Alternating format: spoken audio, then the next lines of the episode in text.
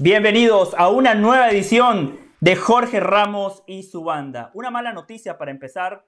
Desafortunadamente, nuestro compañero Jorge Ramos dio positivo de COVID. Le deseamos una pronta recuperación. El fútbol es el deporte que más nos apasiona. Es prácticamente nuestra vida. Pero Jorge Ramos y todo el equipo de Jorge Ramos y su banda entiende que no hay nada más importante que la salud. Afortunadamente, hoy recuperamos a Brian García, quien también dio positivo de COVID, pero mostrando un gran profesionalismo, está al frente de este barco, o mejor dicho, de este bote naranja que sigue navegando en alta mar. Tenemos un programa preparado para ustedes donde será una montaña rusa de emociones, así que abróchense el cinturón porque estaremos hablando del Barcelona, porque el equipo culé ha firmado a una joyita, a un futbolista que llega con el cartel de jugador que le va a dar un salto de calidad al equipo de Xavi Hernández, un futbolista que va a competir con Dembélé, porque efectivamente Laporta también aseguró que esta semana también se va a cerrar el acuerdo con el futbolista francés. Ruedan las cabezas en la estructura del fútbol mexicano. Ya empiezan las víctimas de este verano negro, donde la selección sub-20 fracasó, donde el equipo olímpico fracasó en las dos ramas, femenil y varonil. Hay damnificados, hay personas que han perdido su trabajo y ese será uno de los temas principales aquí en Jorge Ramos y su banda. Hoy arranca la jornada 3 de la Apertura 2022. Partidazo. En el Estadio Azteca, las Águilas del América reciben a los Diablos Rojos del Toluca y estaremos hablando del Via Crucis del América porque a partir de hoy hasta el 31 de julio el América va a disputar seis partidos. Es bueno enfrentar al Chelsea, al Real Madrid, al Manchester City en pleno campeonato. Lo vamos a debatir con la banda. Más adelante haremos contacto con nuestros compañeros León Lecanda en Ciudad de México, Hernaldo Moritz desde Guadalajara. Y también le quiero preguntar a usted que está en sintonía, ¿cuánto pagaría por escuchar las conversaciones entre el árbitro central y el VAR en tiempo real? ¿Cuánto pagaría? Lindo tema para debatir junto a los compañeros Carolina de las Alas, Richard Méndez, José del Valle, les damos la más cordial bienvenida.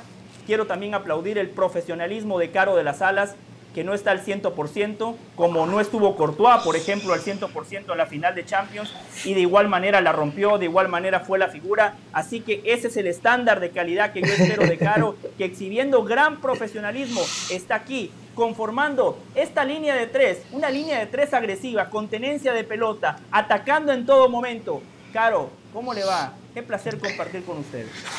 José, Richard, a toda la gente de ESPN Club, por supuesto que, que, un saludo, el saludo también para Jorge, que se mejore, Brian se sigue mejorando, todos de alguna manera aquí seguimos remando y además que no podemos dejar de hacerlo, José, porque hay tanto para conversar. Hablabas tú de lo del América y utilizabas la palabra via crucis y me parece que es un tema interesantísimo porque es via crucis cuando juegas ante el Chelsea y ante el Real Madrid es realmente un vía crucis cuando, cuando todavía tienes la oportunidad de meterte entre doces pensando en la liguilla muchos temas para conversar el día de hoy porque aquí corres un doble riesgo y, exponiendo desde ya parte de mi opinión, ¿no? Eh, el que digas, pudiste ganarle al Real Madrid o pasaste una vergüenza, por ejemplo, ante el Chelsea. Vamos a ver de qué está hecho este América, si realmente se puede medir jugando estos partidos de pretemporada. En todo caso, que la gente sepa que nosotros vamos a estar en ese partido en San Francisco entre el América y el Real Madrid. Parte de la cobertura que vamos a estar haciendo este desde este 20 de julio, cuando salgamos desde Miami a Las Vegas y hagamos ese road trip hasta San Francisco. Así que con el saludo y bueno, hablar de fútbol, que es lo que nos gusta. ¿Ya, ¿Ya tiene la maleta lista, Caro? ¿O, todavía hay tiempo para hacer la maleta? Todavía no, hay tiempo, hay tiempo, hay tiempo. Ah, perfecto.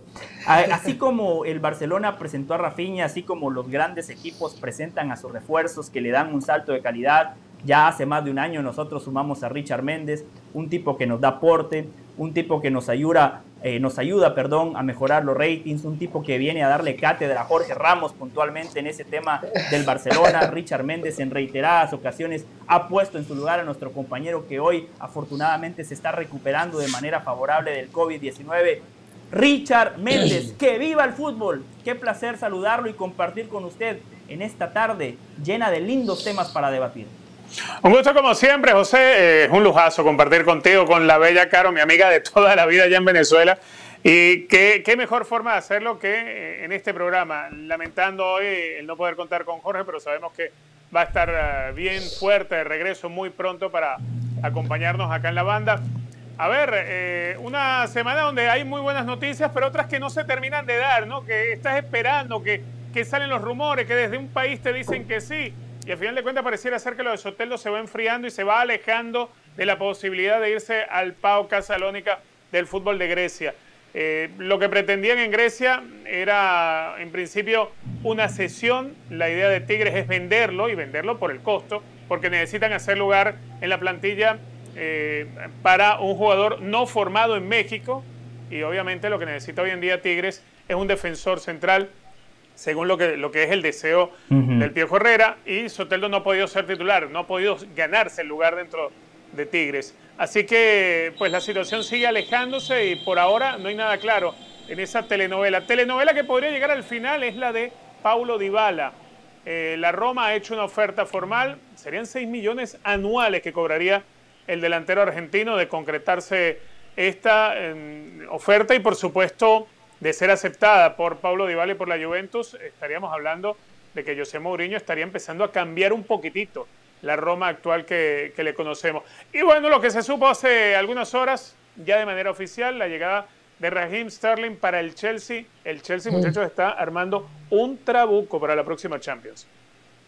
Uf, qué lindos temas también los que acaba de poner Richard sobre la mesa, los vamos a ir abordando tenemos tres horas de puro fútbol, pero Caro, Richard, déjenme arrancar con una pregunta directa. Caro, le pregunto a usted. Sí. Si está jugando, eh, no sé, Junior de Barranquilla contra River Plate, final de Copa Libertadores, y usted eh, paga el streaming, usted paga por ver el partido, ¿no? Un pay sí, sí, sí. Usted paga 8 dólares por ver la final, pero si le dicen, Caro, de manera paralela, usted puede pagar en lugar de 8, 14 dólares, 6 dólares más, pero en esa transmisión usted va a poder escuchar las conversaciones entre el árbitro y el VAR. Usted en tiempo real va a poder escuchar lo que se dice y por qué se termina tomando cierta decisión. ¿Usted pagaría por ese servicio caro de las salas? A ver, yo lo pagaría. No me si, si, la pregunta es que si lo pagaría, lo pagaría, porque creo que me complementa la transmisión y además porque vivimos de esto y, y, quiero saber siempre más de lo que está pasando. Ahora, lo que no me parece justo es que tenga que pagar por una cosa que me aporta o no justicia. Es decir, tú por la justicia no deberías pagar más, debería estar ahí.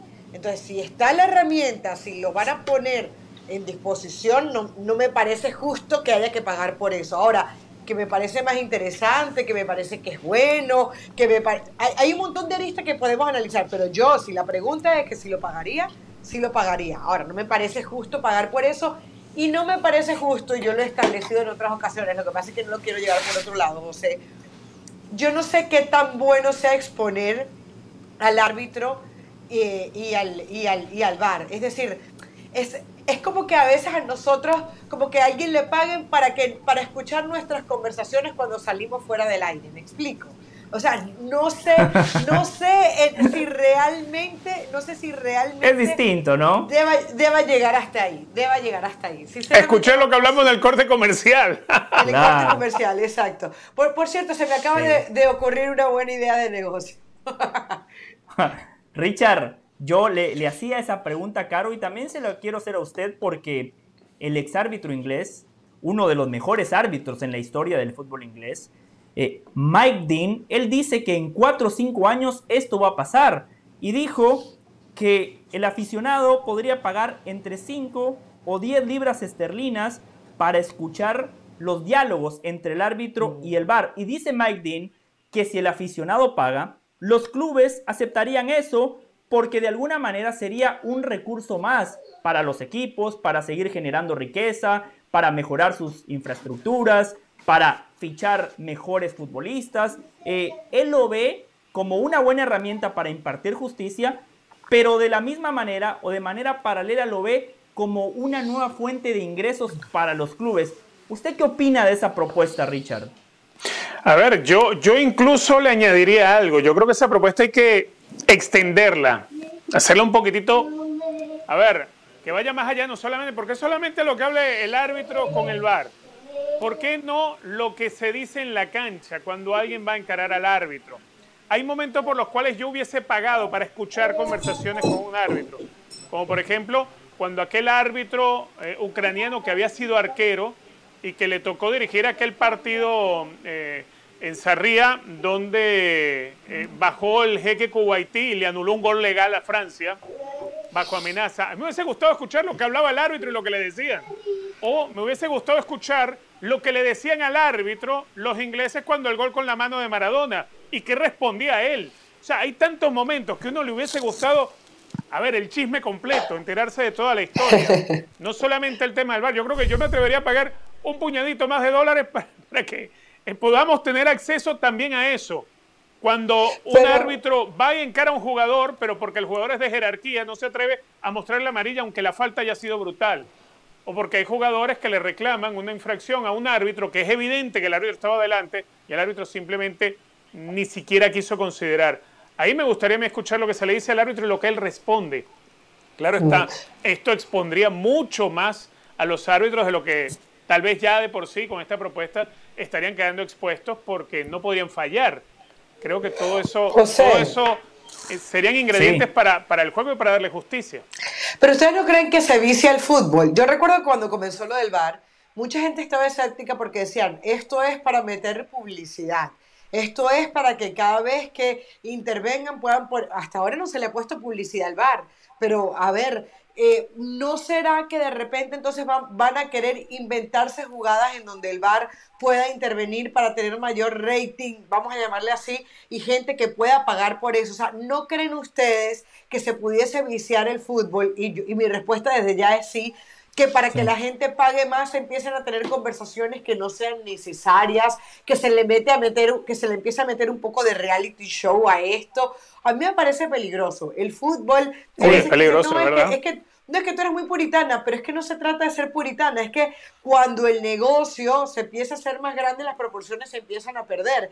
Y entonces te inventas jugadas que no existen, eh, pones gente polémica que de repente eh, tú pagues por querer escuchar. Recordemos lo morboso que, que, somos los seres humanos, que queremos saber siempre más, que queremos, todos respondimos enseguida que sí, que, que, que pagaríamos por ello, pero a mí me parece que es un tema peligroso. Yo, yo creo que no se debería pagar por tener estos elementos y no sé, y repito, no sé si se debería exponer al árbitro y a su trabajo, que al fin y al cabo es una conversación entre colegas tratando de tomar una decisión eh, eh, y, mucho menos ponerle precio a eso. Claro, porque es eh, exhibirlos como si fuesen, como si fuese, no sé, la, la, mujer con barba o, el trapecista del circo, es exhibirlos. Pero a ver, yo, yo me quedo con lo primero que dijo Caro. Para mí lo deberían de hacer, pero no deberían de cobrar. Y, en esto último no estoy de acuerdo ni con Richard ni con Caro, porque no se trata de ¿qué, que lo? A ver, no, no, no, no se trata de exhibirlos. Ellos son jueces, son encargados de impartir justicia. El fútbol ha dejado de ser un deporte, es una industria que mueve muchos millones, es más, mueve billones de dólares alrededor del planeta Tierra. La diferencia entre clasificar a los octavos de Champions o ser eliminado en fase de grupos es de unos 15 millones de dólares. La diferencia entre ir avanzando en una competencia es de muchos millones de dólares. Si hay tanto en juego, me parece que no los estamos exhibiendo, todo lo contrario. Yo como hincha me quedo más tranquilo si sé por qué se tomó cierta decisión. Si yo escucho por qué el árbitro dijo, para mí no es penal, más allá de que yo al final no esté de acuerdo con el fallo, por lo menos me quedo más tranquilo y digo, la verdad el proceso fue pulcro, fue cristalino, no esconden absolutamente nada. Aquí en este programa hemos elogiado lo que hace la Comebol, que 24 horas después de un partido, o es más menos, al día siguiente, la mañana siguiente, publican los audios. Imagínense eso en tiempo real. Yo creo que es bueno para el fútbol porque al final de cuentas lo que queremos es que haya justicia deportiva. Ahora cobrar sí me parece una exageración. En eso estoy de acuerdo con Caro. José, pero yo te, digo, te doy una respuesta a eso. ¿Por qué lo, lo expones? Porque al árbitro se le paga por tomar su decisión, pero no le pagas por... Él, no tiene el arte de comunicarse, ¿verdad? Él no tiene el arte de comunicarse. Claro. Como, no, como nosotros lo podemos tener. Entonces, ¿qué pasa? A estos árbitros se les va a juzgar no por la decisión que tomaron, sino por cómo habló, cómo se comunicó, si dijo una grosería, si habló rápido, cómo lo dijo, con quién lo dijo, con qué rapidez. Entonces a partir de ahí lo estás juzgando por lo que escuchaste, no por la decisión que tomó. ¿Me explico? Si tú me vas a dar. no, pero. Si, tú pero me vas a dar más herramientas para ver cámaras, para ver. No, si tú me vas a dar más herramientas para ver la otra cámara, para ver otra repetición, para verlo en Zoom, ahí yo lo entiendo. Pero cuando le estás pagando, cuando le estás pagando, no, no hablemos de la parte de pagar, cuando estás juzgando, esa conversación entre ellos es otra cosa. Fíjate, es como que hay veces, ah, no, que el entrenador lo que le dijo al jugador, y ese es el momento de, la, de, que está todo en caliente. La manera de comunicarse entre colegas eh, eh, es diferente a la decisión final. Entonces, juzgarlo por cómo se comunicaron entre ellos me parece peligroso. Pero caro, caro, ayer justo Jorge le preguntaba a usted por el gol de Matías Suárez, porque usted la semana pasada estaba de vacaciones merecidas y necesarias, agrego para usted y para nosotros. Y usted decía que se desnaturaliza el fútbol. Usted estaba en contra del fallo final. Y yo entiendo perfectamente su argumento. Pero ¿sabe lo que yo más critiqué, Caro? Fue la comunicación. O sea, el VAR, la persona que estaba al frente del VAR, estaba convenciendo al árbitro de que hubo mano. Tobar, el árbitro central, tenía dudas. Era el del bar el que le decía, mira que hay mano, mira que hay mano. Hay un punto donde Tobar dice, para mí es gol. Y él dice, no, no, no, pero hay mano. O sea, él lo está tratando de convencer. Entonces, el diálogo es sumamente importante. Claro, es delicado. es el proceso, el cómo se llega a la conclusión. Sí, Richard. Ahora, mira, pensando, pensando dentro de la justicia, porque es cierto, eh, esto es algo que traería dinero al fútbol, ciertamente. ¿Cuántos árbitros viven realmente de su trabajo de árbitro? Algunos que otros en la organización que hay acá en la MLS, como los que son empleados de pro, por ejemplo, pero no hay un árbitro que tenga su trabajo formal, no son muchos, es más, son la gran mayoría, la gran mayoría, más de un 99% de los árbitros no viven de, de, ser árbitros de fútbol, no viven de eso, viven de ser comerciantes, de ser barbero, de cualquier otra profesión. Entonces, van a ser utilizados los árbitros para que el fútbol se enriquezca y se enriquezcan los equipos, pero además no exponiendo a los equipos, sino exponiendo a los árbitros. Vamos a ver si le ponemos un poquitito de cabeza al asunto, ¿no? A ver, a ver si, si no seguimos desnaturalizando al árbitro, pero claro, engordando el negocio. Para eso sí funcionamos, ¿no?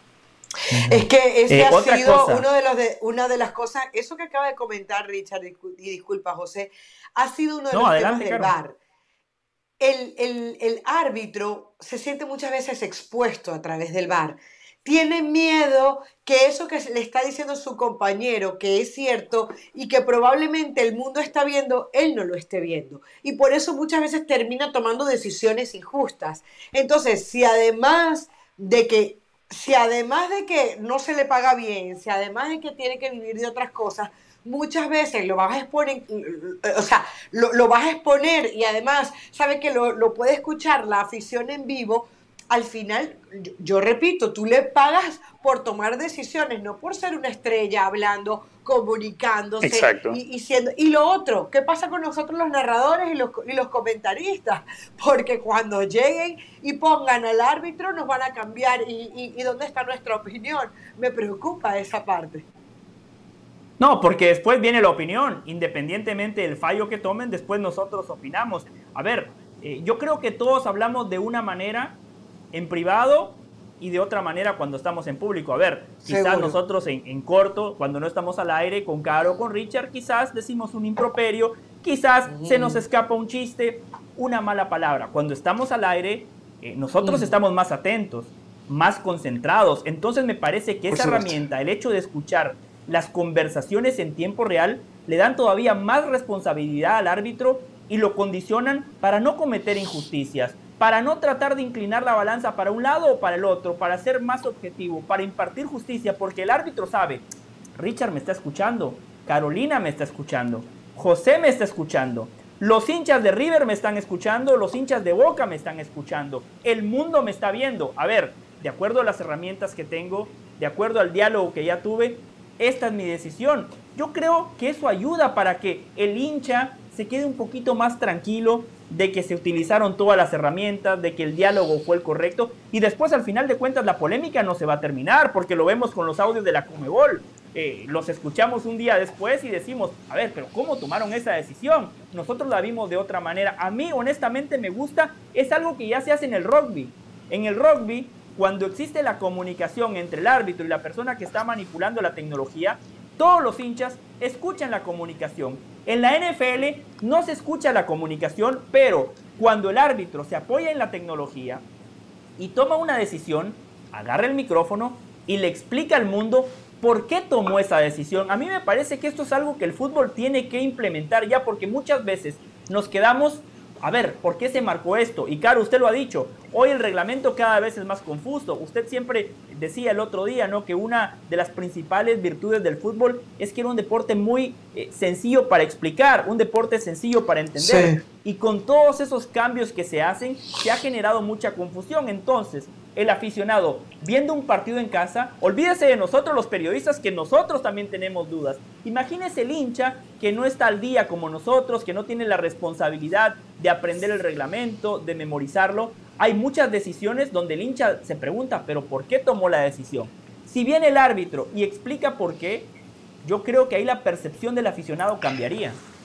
Pero imagínate un partido de fútbol donde nos estén explicando por qué se tomaron las decisiones José, a mí me parece, por eso es que yo hablo del tema de la desnaturalización del fútbol. El fútbol era un juego dinámico, rápido, que evidentemente los jugadores también han intervenido mucho en, estar simulando faltas, etcétera, y el VAR de alguna manera lo ha puesto el, gol. Se perdió el tema del gol, José Richard. Eh, antes gritábamos un gol, ahora gol, hay, que ver qué pasó con el VAR, lo van a decretar. hay que esperar, claro. Ahora que nos expliquen si fue con la mano, si lo dice la regla número 11. Y los narradores si la regla la cambiaron. O sea, al final vamos a terminar jugando otro deporte. Y eso ni hablar.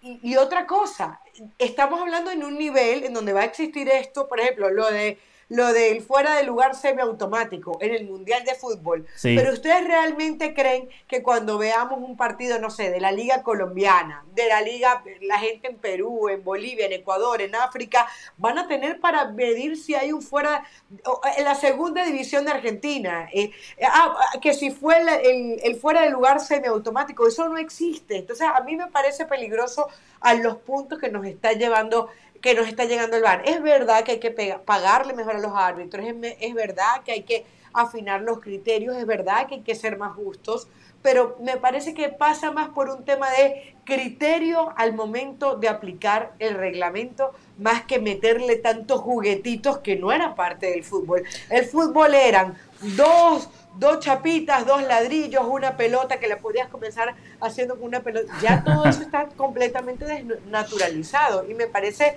me parece grave porque uno entiende que a nivel de negocio el negocio crece, que, que ya esto es un tema de plata, pero cada vez le ponemos más adornitos y no sé dónde va a terminar la verdad. Pero que además, Caro, yo creo que, que, y dando en el clavo lo que dices, ¿no? El fútbol termina de crecer hacia los lados, pero crecer hacia los lados de la masa económica que empieza a mover.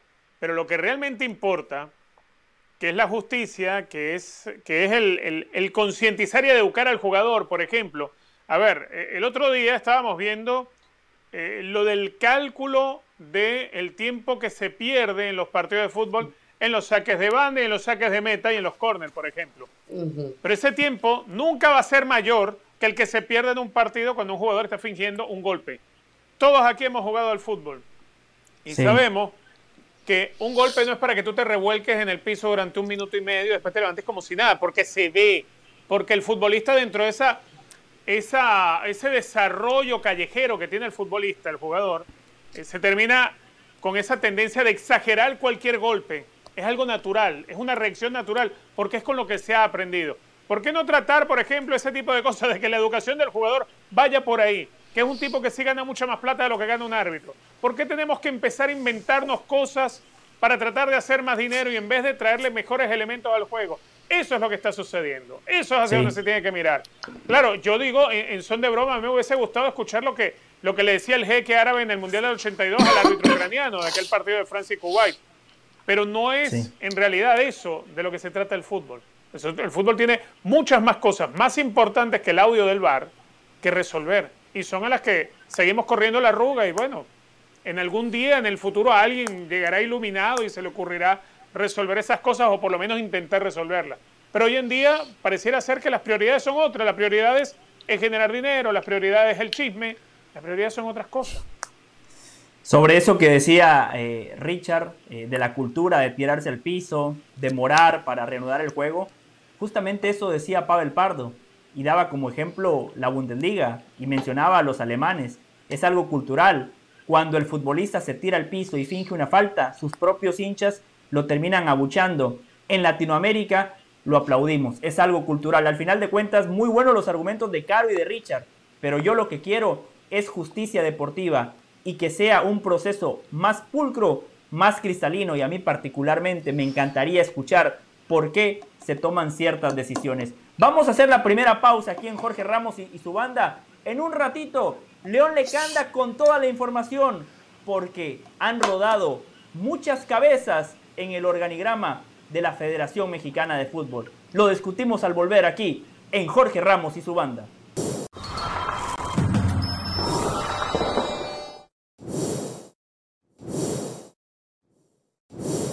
La editorial del día es traída a ustedes por State Farm. Como un buen vecino, State Farm está ahí.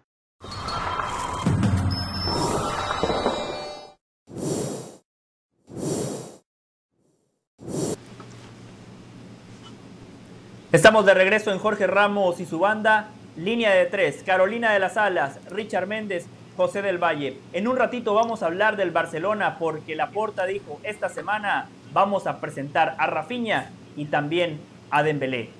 Pero vamos a aprovechar este segmento para hablar de las Águilas del América porque el equipo del Tan Ortiz esta noche en el Estadio Azteca va a recibir al Toluca en el inicio de la tercera jornada de la apertura 2022. En un ratito nos vamos a meter en el análisis del partido. Carolina ya tiene la posible alineación del América. Me dice Caro que el técnico argentino tiene un par de dudas. Tenemos que hablar del Toluca porque el fin de semana contra el Atlas, el equipo de Nacho Ambriz, fundamentalmente en el primer tiempo, dejó muy buenas sensaciones. Pero, Caro, Richard, fíjense este apretado calendario que tiene el América. Yo lo definía al principio del programa como un via crucis me parece que para los equipos mexicanos siempre será positivo enfrentar a rivales de jerarquía, a rivales de élite, como los tendrá el América en el Chelsea, en el Manchester City, en el Real Madrid.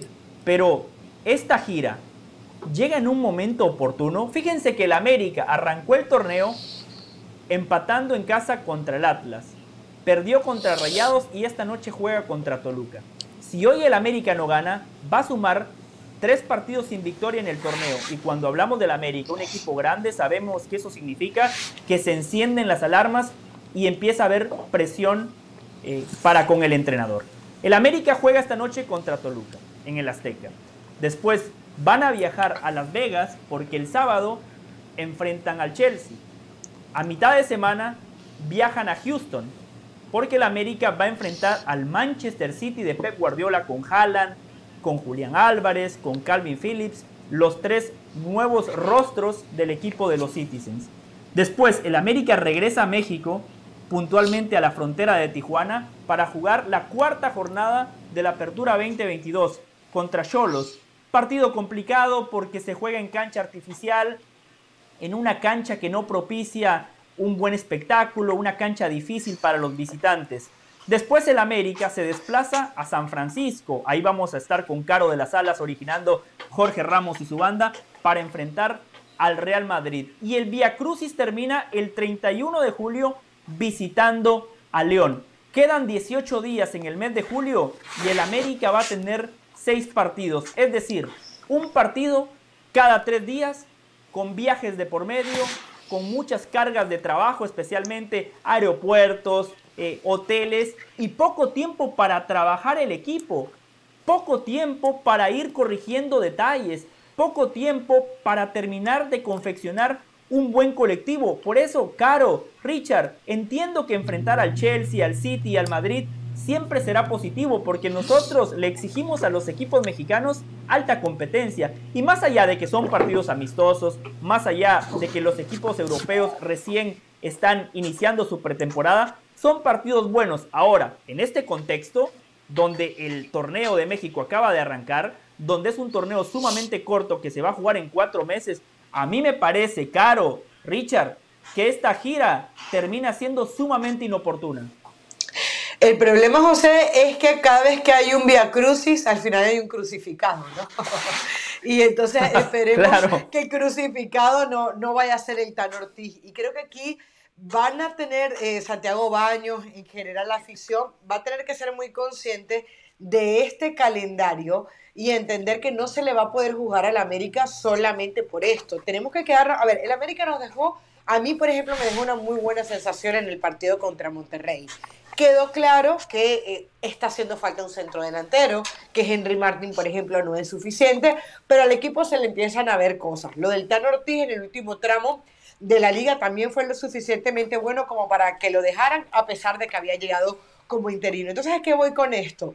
Ya nosotros sabemos lo que es capaz de darnos el Tan Ortiz. Ahora se mete un calendario que es que, que, no es habitual, no es normal lo que le va a pasar en la América. Hoy va a ser una prueba para que veamos perfectamente para qué está el América jugando contra un Toluca, y lo vamos a ver más adelante, un, un Toluca que nos ha mostrado cosas muy positivas, el equipo de Nacho Ambriz. Entonces, creo que hay que tomar esto con pinzas. Eh, hay que entender a quién se está enfrentando. Yo recuerdo que el partido con el del Atlético Madrid en el ICC que cubrimos y le metieron siete goles en pretemporada. Al, Atlético Madrid normalmente no le van a meter siete, goles, pero pasó en un partido de pretemporada. Entonces hay que tener mucho cuidado. A mí me preocupa particularmente un juego contra el Manchester City, en donde por más que me digan no es que el equipo no trae ritmo, es Haaland queriéndose mostrar. Hoy todo se muestra en redes sociales, quieren, quieren estar, están en Estados Unidos, están distendidos, tranquilos. Y creo que el que va a tener que tener mucho cuidado es el Tan Ortiz, que no le puede, yo sé que dicen no hay partidos amistosos, pero no te puede poder el, el querer ganar el partido, no te puede hacer tomar una decisión eh, eh, imprudente con un jugador. Y los mismos jugadores, por querer jugar contra el Real Madrid, no pueden jugar eh, infiltrado. O, o sea, hay, hay, una, hay un montón de detallitos que hay que cuidar y me parece peligroso. Pero al fin y al cabo, esto te habla de dos cosas. Uno, el negocio es prioridad. Y dos, te puedes relajar porque al final puedes terminar clasificando entre los 12 y por qué no siendo campeón. Recordemos, Santiago Solari dejó este América último en la tabla y después el Tan Ortiz lo pudo recuperar. Entonces, creo que aunque es importante y aunque no nos va a mostrar lo que es el América futbolísticamente, son lujos que este América se puede dar. Ahora, Caro, solo, solo un pequeño paréntesis, un pequeño paréntesis. El América se recuperó, tiene usted toda la razón, pero Solari no. A Solari lo echaron y llegó el Tano O sea, aquí eh, estoy con usted, el América se puede recuperar, pero imagínese, y, si quiere Richard eh, intervenir también adelante, aquí eh, todos jugamos de igual manera, esto es posesión, posesión equitativa. imagínense este escenario, siguiendo el hilo conductor de Caro, Richard. América hoy no le gana a Toluca y después se vienen esos partidos que bien señalaba Caro, un Manchester City que juega de maravilla, con nuevos refuerzos, y el América suma un par de derrotas contra el Chelsea, contra el City. ¿Ustedes se imaginan ese escenario donde el técnico del América en tres partidos de liga no ganó, donde no, en dos amistosos, hipotéticamente, ¿no? Eh, no ganó y perdió y pasó vergüenzas y el City le pasó por encima? Ese es un escenario sumamente complicado para cualquier entrenador, especialmente cuando hablamos de un entrenador que dirige a un equipo grande. Yo creo que lo más delicado para el Tano lo más delicado, más allá de, tener que enfrentar a equipos como el Real Madrid o el Chelsea o el City, a ver, eh, dentro de los cálculos, porque son partidos de exhibición, porque se van a jugar en Estados Unidos, porque la idea es que el fanático mexicano tenga contacto con algo de su tierra, que es lo que, lo que extraña y por eso es la, presencia del América. Eh, son partidos que en la mente del aficionado mexicano o del americanista que se va a quedar en suelo mexicano, entiende que son partidos que se van a perder, que se pueden perder, porque estamos hablando de equipos de altísima jerarquía de Europa. ¿Qué ocurre?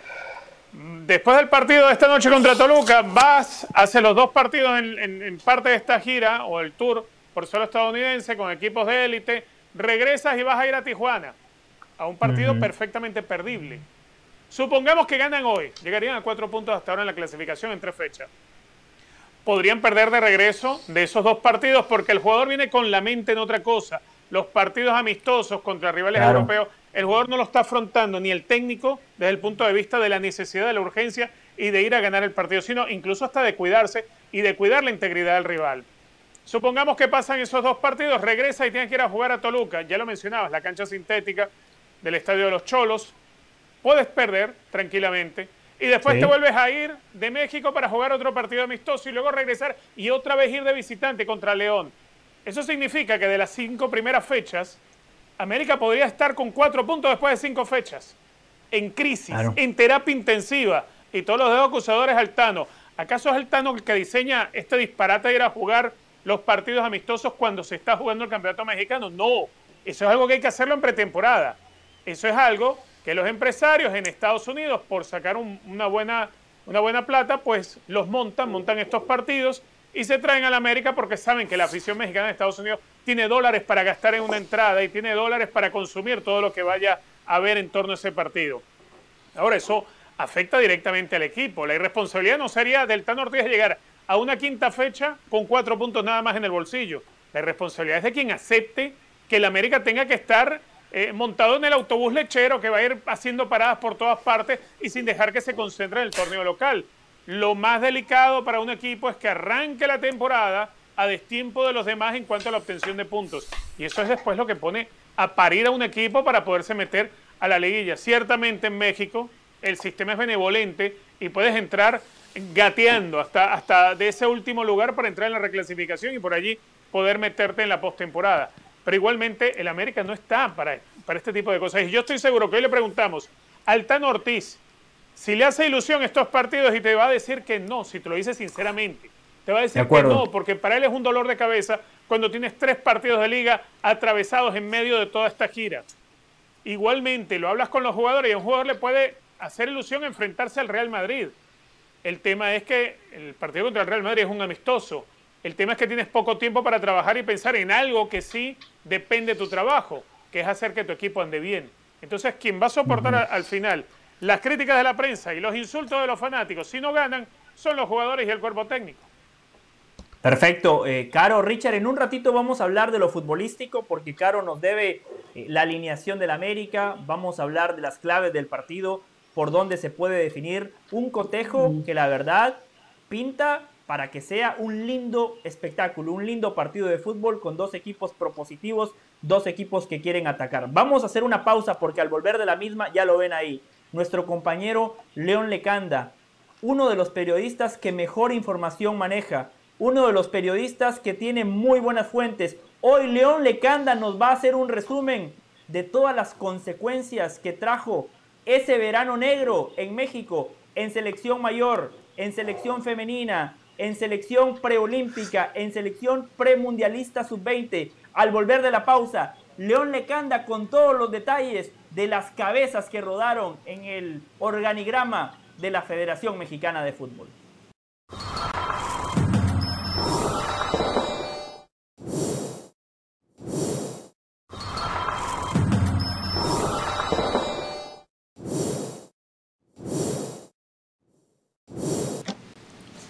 Estamos de regreso en Jorge Ramos y su banda y nos vamos a Ciudad de México para sumar opiniones, para sumar información, porque la noticia del día tiene que ver con los anuncios importantes que hoy comunicó el presidente de la Federación Mexicana de Fútbol, John de Luisa. Toda la información la tiene siempre de primera mano nuestro compañero León Lecanda, amigo de la preparación y mejor amigo todavía de la información. León, un fuerte abrazo y le pregunto, háganos un resumen de todas las decisiones importantes que hoy se tomaron en el seno de la Federación Mexicana de Fútbol. Sí, José, ¿cómo estás? Gracias por la introducción, como siempre, un placer. Un saludo para ti, Caro, muy especial. También, querido Richard, a toda la audiencia y también un abrazo fuerte, afectuoso a Jorge Ramos. Eh, nuestros mejores deseos para que pronto recupere la salud y esté nuevamente aquí dando batalla en Jorge Ramos y su banda. Mira, José, eh, se veía venir, lo dijimos desde hace varios días, las consecuencias tenían que observarse, tenían que llegar después de los sendos fracasos de las elecciones nacionales de México este verano, pero además, eh, tú decías antes del corte, de un verano 2022 negro, pero el del 2021 tampoco es que haya sido muy placentero. O sea, México viene ya de más de un año a nivel de selecciones nacionales, quitando esa medalla de bronce en los Juegos Olímpicos de Tokio 2020 disputados el año anterior, pues con muy malos resultados. Eh, esta ocasión básicamente es la salida de Gerardo Torrado como director general deportivo de la Federación Mexicana de Fútbol, de Ignacio Hierro como director deportivo de las selecciones nacionales y de Luis Pérez como entrenador de la selección mexicana sub-20. Pero además, Javier Mier sale de la estructura, él era el coordinador de selecciones menores de la federación, él va a tomar un puesto en Chivas y hace unos días también se había ido Raúl Méndez, el director de operaciones de las selecciones nacionales de México. Así que en un plazo de apenas tres o cuatro semanas, cuatro altos directivos, todos dependiendo en línea directa del ingeniero John de Luisa, eh, han dejado su cargo. ¿no? Estamos hablando de Torrado, Hierro, Mier y Méndez. Y esto no es bueno. A cuatro meses de una Copa del Mundo se ha simbrado la estructura de la selección nacional de México en todos sus niveles, en ambas ramas, y todavía podrán seguir cayendo cabezas como la de Mónica Vergara, que estará sujeta al análisis de una nueva estructura, un nuevo puesto, que será el director de selecciones femeniles o directora en su caso. León, y pensando justamente en lo que usted ya mencionaba, el Mundial de Qatar está a cuatro meses de que inicie el mismo. ¿Quién va a suplir a Gerardo Torrado en ese rol que es sumamente importante? Porque de aquí al Mundial hay una gira por Estados Unidos, hay una gira por Europa, un campamento, partidos amistosos, eh, muchas gestiones que se tienen que hacer a nivel directriz. ¿Quién va a ocupar ese puesto tan importante, León, en ese organigrama? Sí, esa es la pregunta del millón, ¿no? Evidentemente la decisión se tomó ayer. Ayer es cuando John de Luisa, que además es quien toma la decisión, eh, cesa a Gerardo Torrado, a Ignacio Hierro y a Luis Pérez, habla con Mónica Vergara y le dice, tu puesto está sujeto a la nueva directora o director de selecciones femeniles eh, y todavía, por supuesto, en el análisis del perfil, ¿no? Lo que sí fue muy claro, el ingeniero de Luisa, que hay que decirlo, hoy atendió la conferencia de prensa de manera virtual. Eh, originalmente nos habían citado el día de ayer a una conferencia presencial en el Centro de Alto Rendimiento y el ingeniero de Luisa tiene síntomas de COVID-19. Todavía la prueba PCR, por lo menos hasta donde estoy enterado, no se le ha entregado de manera eh, contundente, pero es verdad que no se le veía bien en las últimas respuestas al presidente de la federación y entonces por eso es que cambió a una conferencia virtual y lo que sí dijo y fue muy claro es que el perfil tiene que ser de alguien que esté trabajando hoy en el medio, que tenga un puesto directivo en alguno de los equipos de la liga, que conozca perfectamente la estructura, que tenga experiencia y que quiera sumarse al proyecto de selecciones nacionales, ¿no? Porque no solo es encontrar el perfil, sino si es alguien que tiene trabajo actualmente y tú le llamas por teléfono y le dices, mira, te ofrezco que vengas aquí, pues tienes que saber si esa persona está dispuesta a dejar el puesto que tiene y si le interesa tomar una papa caliente, porque hoy la selección nacional parece que no tiene rumbo en ninguna de sus categorías, parece que no tiene ningún camino, eh, por lo menos si uno mira y es muy consciente de cómo están las cosas, parece que no pinta nada bien de cara a la Copa del Mundo de Qatar y tampoco podemos asegurar que el ingeniero de Luisa vaya a seguir en su puesto después de la Copa del Mundo. Habrá que saber qué es lo que él quiere, qué es lo que los dueños en la asamblea deciden y cómo se proyecta la participación de México hacia el Mundial de Norteamérica en Estados Unidos, Canadá y México. Tengo más preguntas, pero Caro de las Alas y Richard Méndez también, así que adelante compañeros. Sí, justamente en el saludo León quería preguntarte eso por la figura de John de Luisa, porque tengo entendido que él al final, el sacar hoy a todos estos nombres que tú nos dices, encabezado por Torrado, es el fracaso de John de Luisa en ese proyecto que él mismo armó. Uno entiende que no va a salir John de Luisa cuando falta tampoco para el Mundial de Fútbol, pero podría ser entonces esa la próxima cabeza en caer si no se llega a algo tan sencillo como el quinto partido. Sí, a ver, Caro, es indudable, ¿no? Que el puesto del ingeniero de Luis está en riesgo, está clarísimo.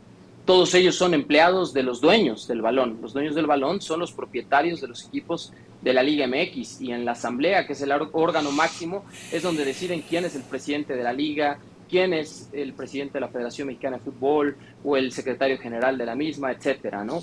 Yo sí sé que desde hace tiempo tanto Grupo Orlegui como Grupo Pachuca han intentado tener una presencia más contundente en la Federación Mexicana de Fútbol. No me extrañaría por ahí que si a la selección de México mayor le va muy mal o tiene realmente una participación eh, pues muy, digamos, indecorosa, por ponerlo de alguna manera, respecto a las últimas siete Copas del Mundo en donde por lo menos ha clasificado a la segunda ronda, a la instancia de los octavos de final, no me sorprendería un cambio, claro. Ahora, hay que dividir esta estructura en dos áreas muy importantes. Una es la deportiva, en donde claramente el proyecto no camina. Y la otra es la de la parte comercial. Y ahí, junto a Pepe Romano, con quien trabajó el ingeniero de Luisa durante muchos años en el Club América, ha sido todo un éxito. O sea, México tiene vendido con un montón de patrocinadores, no solamente esta Copa del Mundo, lo que resta del año hacia Qatar, tiene ya firmados contratos hacia el 2026, muchos, oh. y con una gran cantidad de ingresos. Entonces, siempre se le ha reconocido a John de Luisa esa parte, ¿no? La parte administrativa, la parte claro. y la parte financiera, lo comercial, claro. Ahora lo deportivo, al correr, ¿no? porque es una decisión de cesar a Gerardo Torrado y a toda la estructura que dependía de él, eh, pues claramente es un fracaso en la parte deportiva y por supuesto que la posición de John de Luisa no está segura, pero para nada de cara a la próxima Copa del Mundo del 2026. Claro, eh, lo que nos quiere decir es que probablemente lo pudieran dejar en la parte administrativa y la parte deportiva tal vez adjudicársela a otra persona. O sea, inteligentemente actuando de manera estratégica tendría todo sentido. Ahora, eh, eh, León, antes de dejar a Richard, quería preguntarte si había algún nombre que se asomara, más allá de los que se están candidateando, porque por ejemplo escuchaba a Hugo hablando de su posibilidad con, con Rafa Márquez, pero realmente quién es eh, un nombre conocido ¿no? que, que pudiese estar ocupando esos lugares que al fin y al cabo hay que llenar porque hay una mundial, hay un mundial de fútbol en la esquina. Sí, claro, mira, a mí no me gustaría entrar en el terreno de las especulaciones. Yo te puedo decir que eh, el día de ayer es cuando se toma la decisión. El día de hoy sería muy difícil anticipar quién puede ser cuando en realidad es el momento en el que empezará a planear John de Luisa. Además, tiene, me imagino, ¿no? que enfocarse en la cuestión de salud. No pienso yo por cómo lo vimos, cómo lo escuchamos, que ahora mismo esté haciendo llamadas y preguntándole a los directores deportivos o presidentes deportivos de los clubes eh, quién pudiera venir al relevo, pero seguramente en los siguientes días habrá algo, ¿no? Lo que sí está claro es otra vez, ¿no? El perfil, alguien que tenga trabajo, que conozca la liga, que tenga intenciones de sumarse al proyecto y una vez más dividir esa posición del director de selecciones nacionales, ya habrá uno para la rama varonil y otro para la rama femenil, entonces son dos cargos. Y yo creo que ahí podría en algún momento dado suprimirse la posición que tenía Nacho Hierro, que era la de director deportivo de selecciones, porque en realidad se va a dividir en una estructura para quienes atiendan a los equipos de hombres y, o de varones y quienes atiendan a los equipos de mujeres. León, con el saludo a la distancia, a ver, yo entiendo que la selección mexicana, más allá de John de Luisa, de cualquiera que lo esté llevando, es una selección con un potencial de de crecimiento de generación de riqueza tremendo, no solamente por la, gran cantidad de empresas mexicanas que aportan, sino por lo que significa cuando se cruza la frontera y se está en Estados Unidos. Todo lo que es capaz de generar la selección mexicana. Eso creo que, que con John de Luis o con cualquiera va a seguir ocurriendo y va a seguir creciendo. El tema es que cuando se hace una caída y mesa limpia por los malos resultados a nivel de selecciones menores, a nivel de, de la selección femenina, eh, a nivel del preolímpico, se termina asumiendo como que, bueno, todo esto es un fracaso por culpa de los hombres de pantalón largo. Y aquí no se está yendo a hacer o a planificar algo diferente. Aquí se ha trabajado como se ha trabajado siempre. Y no se ha terminado de mirar lo que está del otro lado de la frontera, lo que sucede en Estados Unidos, por ejemplo, que se hacen cosas que en México se dejaron de hacer. O que México se conformó con que no le iban a hacer falta porque se seguía generando dinero y se seguía logrando la clasificación a Copas del Mundo, se seguía siendo el que manejaba el área. Eh, a ver, toda esta limpieza que se hizo, partiendo desde Gerardo Torrado y toda su gente, ¿va a llevar a un cambio de modelo en el trabajo de todas estas selecciones o vamos a seguir pensando en que mientras se genere riqueza y se tenga a cualquiera que designen para seguir haciendo lo mismo de toda la vida, pues los resultados van a seguir llegando? No, a ver, estás haciendo la pregunta del millón, querido Richard. Eh, es un estupendo análisis dentro de la pregunta que has hecho, porque yo lo que pienso es que lo primero que tendría que asumirse y aceptarse como tal es que el fútbol mexicano está en crisis. Está en crisis a nivel de selecciones y está en crisis a nivel de clubes en la liga principal que es la Liga MX y, pues, y digo no posteriormente sino consecuencialmente la Liga de Expansión sin ascenso y descenso con una gran cantidad de jugadores extranjeros, con poca salida para jugadores de fuerzas básicas eh, y con cada vez menos resultados en selecciones menores, ¿no? O con la posibilidad, por ejemplo, de la selección femenil de no haber clasificado ni a la Copa del Mundo de Brasil en el 2019, ni tampoco a la Copa del Mundo de Francia en el 2019, ni tampoco a la Copa del Mundo de Nueva Zelanda y Australia el próximo año a nivel de mayores, ¿no? Me refiero a la femenil. Entonces, ese tendría que ser eh, el punto de partida, ¿no? Aceptar que hay una crisis y que no se están haciendo bien las cosas. Número dos, cuando los dueños ven que el modelo de negocios está comprometido y que van a perder dinero, es cuando se ponen manos a la obra y cuando empiezan a tomarse acciones. Yo sí te puedo decir que a nivel de televisoras hay una preocupación muy importante porque quien tiene los derechos de transmisión de los próximos Juegos Olímpicos para México, Centroamérica y gran parte de Sudamérica es Carlos Slim, con, su compañía, con marca Claro, y él es el que negocia con otras televisoras el subarrendar estos derechos de transmisión. Pero ¿qué vas a vender si no tienes fútbol ni varonil ni femenil en los próximos Olímpicos de París 2024, Richard? Entonces ahí, cuando empieza a verse que no hay Mundial Sub-20, que no hay Mundial Femenil Mayor, pero específicamente que no hay Juegos Olímpicos, ¿cómo puedes tú negociar cuando es el deporte más visto por mucho en cada eh, ciclo olímpico, ¿no? cada cuatro años en, la máxima justa deportiva en el mundo. Entonces, pasará el día en el que venga un fracaso demoledor en una Copa del Mundo de mayores y en donde los patrocinadores empiecen a alejarse un poco o empiecen a negociar por abajo o en donde Zoom diga, oye, mira, pues sabes que cada vez entra menos gente a los estadios o cada vez hay menos personas dispuestas a pagar entradas de 150, 200, 300, 400 dólares y ahí es cuando los federativos van a decir, híjole, no le hemos dado buenos, buenas cuentas a los dueños y los dueños van a empezar a decir, algo no estamos haciendo bien. Pero esto es mal general, Richard. ¿eh? Estás, estás hablando de un mundo que no se está haciendo bien las cosas y ahí están las consecuencias, ¿no? León, la verdad, muchísimas gracias por toda la información. Eh, clarísimo como siempre. Después de ese escenario que nos acaba de plantear León, la pelota a nosotros nos queda votando para opinar, pero antes León lo despedimos y como siempre le agradecemos por la disponibilidad, pero fundamentalmente por su buena onda, querido León. Un fuerte abrazo. no, con mucho cariño, José. Gracias por el espacio siempre. Otro para ti, Caro, Richard y nuevamente a Jorge Ramos. Y a Hernán, que está de vacaciones, que seguro se le está pasando bien. Fue, a recibir a Borja, eh, el nuevo refuerzo de River. Muchísimas gracias a León Lecanda. Caro, eh, Richard, yo escuché a León atentamente y la verdad les digo, para mí todo esto es una cortina de humo. Eh, yo no defiendo a, los, a las personas que hoy perdieron su trabajo. Me parece que de manera merecida los acaban de cesar. Un fracaso monumental. ¿Cómo es posible que República Dominicana vaya al Mundial Sub-20 de la categoría, vaya a Juegos Olímpicos y que México no? ¿Cómo puede ser que la selección mexicana de fútbol femenil le dieron todas las facilidades, hoteles cinco estrellas, como debe de ser, les dieron todas las herramientas, al igual que a los hombres, como debe de ser, y que hayan fracasado jugando eh, eh, de local, un papelón? Ojo, yo estoy a favor de los cambios.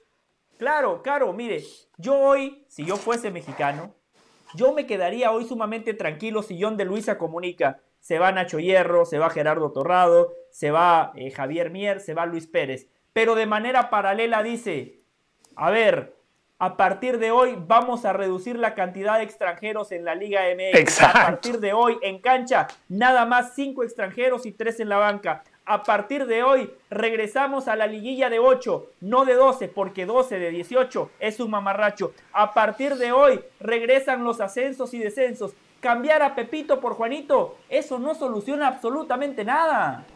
José, es que pareciera que esta conversación que estamos teniendo hoy la podemos tener en enero o en diciembre cuando el mundial ya haya terminado. O sea, pareciera que esta conversación se repite y hemos perdido la capacidad de sorpresa. Es decir, hoy han salido cuatro directivos importantes y aunque es la noticia del momento y aunque hay que hablar de ello y aunque realmente la sensación que tenemos todas es exactamente la misma. Yo no sé si nuestro compañero León se sentía mal, se sentía bien, pero yo sentí en la voz de León una, un desánimo, una, una falta de, que, que, que, pocas veces se le siente a León. Y es parte del desánimo, es parte de esa sensación de que hoy se cambiaron nombres pero no hay noticia. Porque la noticia sería justamente que nos anunciaran que se reduce el número de extranjeros, las noticias sería decir que se acabó lo de los 12, la noticia sería decir que vuelve el ascenso. Y esa noticia no llega. Cada vez que nos llegue una noticia relacionada directamente con el fútbol puro y duro mexicano, tiene que ver con cosas para, para lo negativo la noticia sería que se dice, hoy John de dice, bueno, pasa todo esto y ya hemos tenido conversaciones con Alejandro Domínguez donde dice que vamos a participar en la próxima edición de Copa Libertadores o ya estamos trabajando por eso.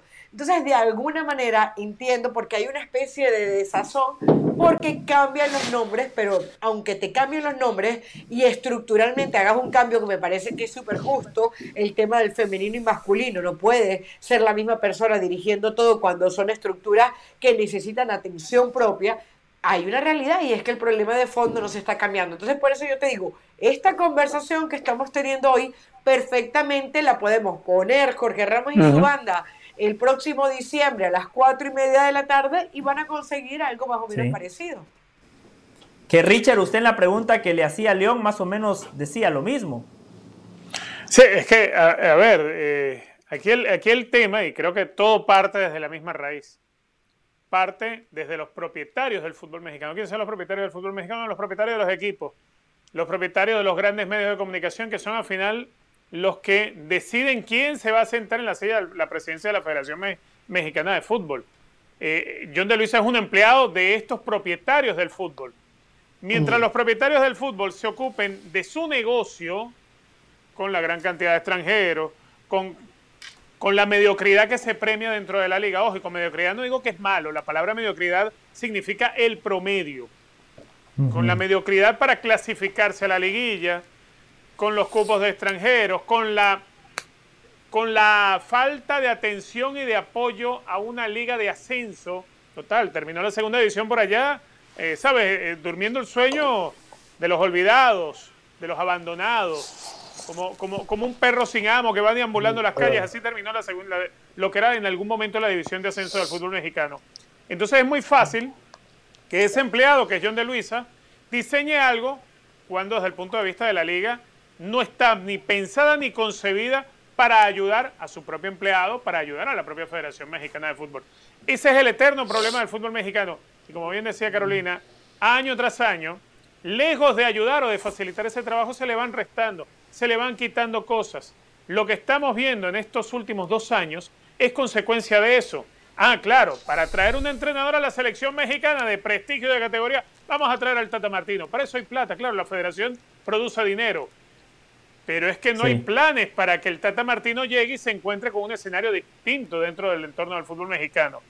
Hoy en día uno ve cómo Estados Unidos le ha terminado ganando la batalla a México a nivel de importancia mm, de, ganar los torneos continentales a nivel de selección, a nivel de vender jugadores a Europa. En todo ese tipo de aspectos, el fútbol de los Estados Unidos con menos, pero con un plan serio, con un entendimiento desde el punto de vista de los clubes que hay que trabajar para la selección, pues entonces hemos visto cómo Estados Unidos se va desprendiendo de México y México se ha ido quedando atascado en el lodo, como tratando de, sacar el auto del lodo y no encuentra la manera de, hacerlo porque no tiene idea de cómo hacerlo.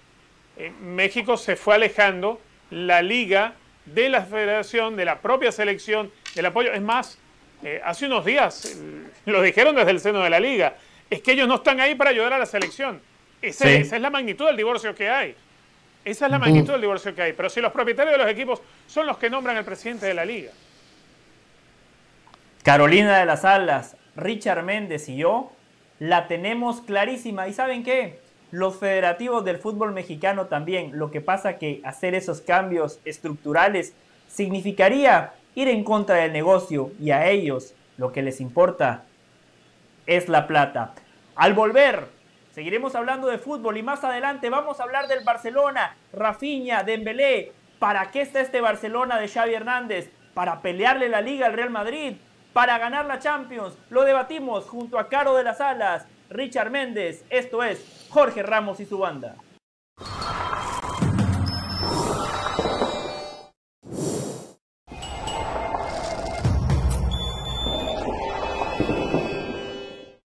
Seguimos en Jorge Ramos y su banda. Recuerden que ESPN Plus tiene todo lo mejor del mundo del deporte. Vamos ahora con otros deportes, con Sebastián Martínez Christensen que nos trae todas las novedades. Adelante, Seba. Seguimos con todos ustedes aquí en ESPN Plus y es momento de hablar del baloncesto de la NBA, puesto que estamos en época de cambios y de ratificaciones. Y no me refiero específicamente a los cambios de jugadores, aunque entiendo que todos ustedes, al igual que nosotros, están ansiosos por saber si en efecto Kevin Durant se va a ir de Brooklyn, si Donovan Mitchell se va a ir de Utah, pero hablaremos del tema cuando tengamos información más fidedigna. Me quiero referir a los cambios que ha implementado la liga en años pasados y que ahora han sido ratificados de manera permanente. El Play-in Tournament, a mi juicio, ha sido un éxito rotundo para aquellos que no están al tanto, aquellos equipos que terminan entre el séptimo y el décimo preclasificado. Al final de la temporada regular, cuatro equipos esencialmente pelean por dos lugares, una especie de muerte súbita. En realidad, el séptimo y el octavo preclasificado tienen dos oportunidades, el noveno y el décimo es a ganar o morir para ellos. Y le da una especie de sabor de locura de marzo. Y hay aquellos críticos que dicen, el equipo que termina décimo no debiese tener una oportunidad de llegar a playoffs. Yo alegaría que el equipo que termina séptimo tampoco. Eh, si quieres terminar entre los primeros seis, ingresar de manera directa a playoff, bueno, clasifica entre los mejores de tu conferencia y punto, no hay conversación. Aquellos que están entre 7 y 10 tienen que jugar esta muerte súbita, le agrega emoción y sobre todas las cosas creo que abre el paraguas para aquellos equipos que sufren lesiones. Pasó el año pasado, por ejemplo con los Lakers, pese a que a la postre no terminaron ingresando. Sufrís lesiones, quizás recuperás salud y después, aunque tendrás un camino más difícil para aspirar a un campeonato, la realidad es que por lo menos se te da una oportunidad. Me encanta el Playing Tournament ratificado de manera permanente y hay cambios de cara al futuro el mejor básquetbol del mundo y cambios con los cuales también estoy de acuerdo. ¿Recuerdan la falta táctica? Esa falta táctica cuando esencialmente un equipo está en contraataque, tiene números, ventaja en cuanto a número de jugadores se refiere y llega a la falta táctica para evitar el contraataque. Obviamente la NBA no quiere eso porque quiere más jugadas en transición, más volcadas, más espectáculo. Entonces, ¿cómo hace para tratar de contrarrestar esa herramienta de la falta táctica? Bueno, lo que va a hacer la NBA de aquí en adelante es que si realizas una falta táctica sin intención de jugar la pelota, vas a ser cobrado con una falta libre para el equipo que estaba en contraataque y a la vez la pelota. Entonces, un punto o la posibilidad de un punto y pelota para el equipo que sufre la falta táctica. Todo esto a excepción de los últimos dos minutos del partido del tiempo extra, creo que es una gran movida por parte de la liga.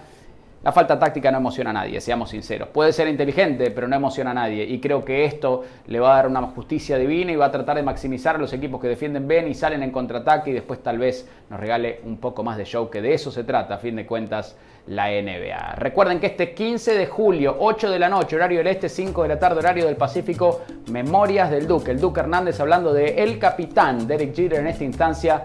Un documental que esencialmente ustedes no se van a querer perder, yo estoy seguro que no me lo voy a perder. 15 de julio, 8 de la noche, horario del este, 5 de la tarde en el Pacífico. Ahora rezamos con ustedes a Jorge Ramos y su banda.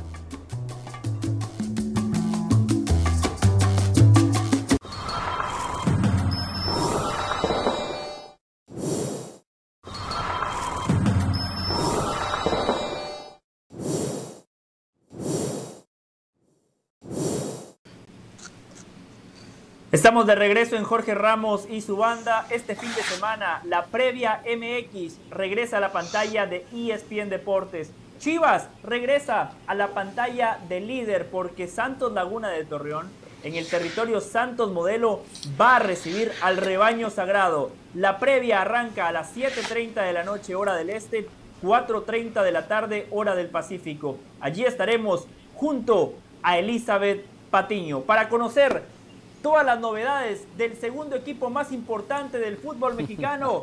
Nos vamos a Guadalajara con nuestro compañero Hernaldo Moritz. Me dice la producción. El segundo, pero. Ayer tuvimos. Pero ¿cómo que el segundo? No, a ver. Número uno, la América.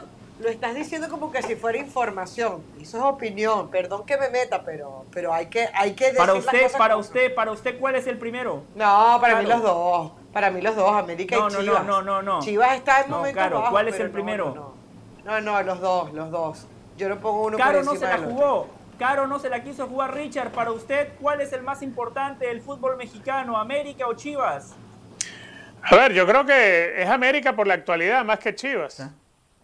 Hernaldo Moritz, Hernaldo Moritz, la misma pregunta para romper el hielo, porque la producción me dice, José, Jesús Bernal no se la juega, Jesús Bernal la tira al córner, Hernaldo Moritz siempre la clava en el ángulo. Por eso, Hernaldo, ¿cuál es el equipo más importante del fútbol mexicano? ¿Chivas? ¿América? ¿América? ¿Chivas? El equipo, el equipo más importante del fútbol mexicano, la selección nacional, nada más. Ya, ya después.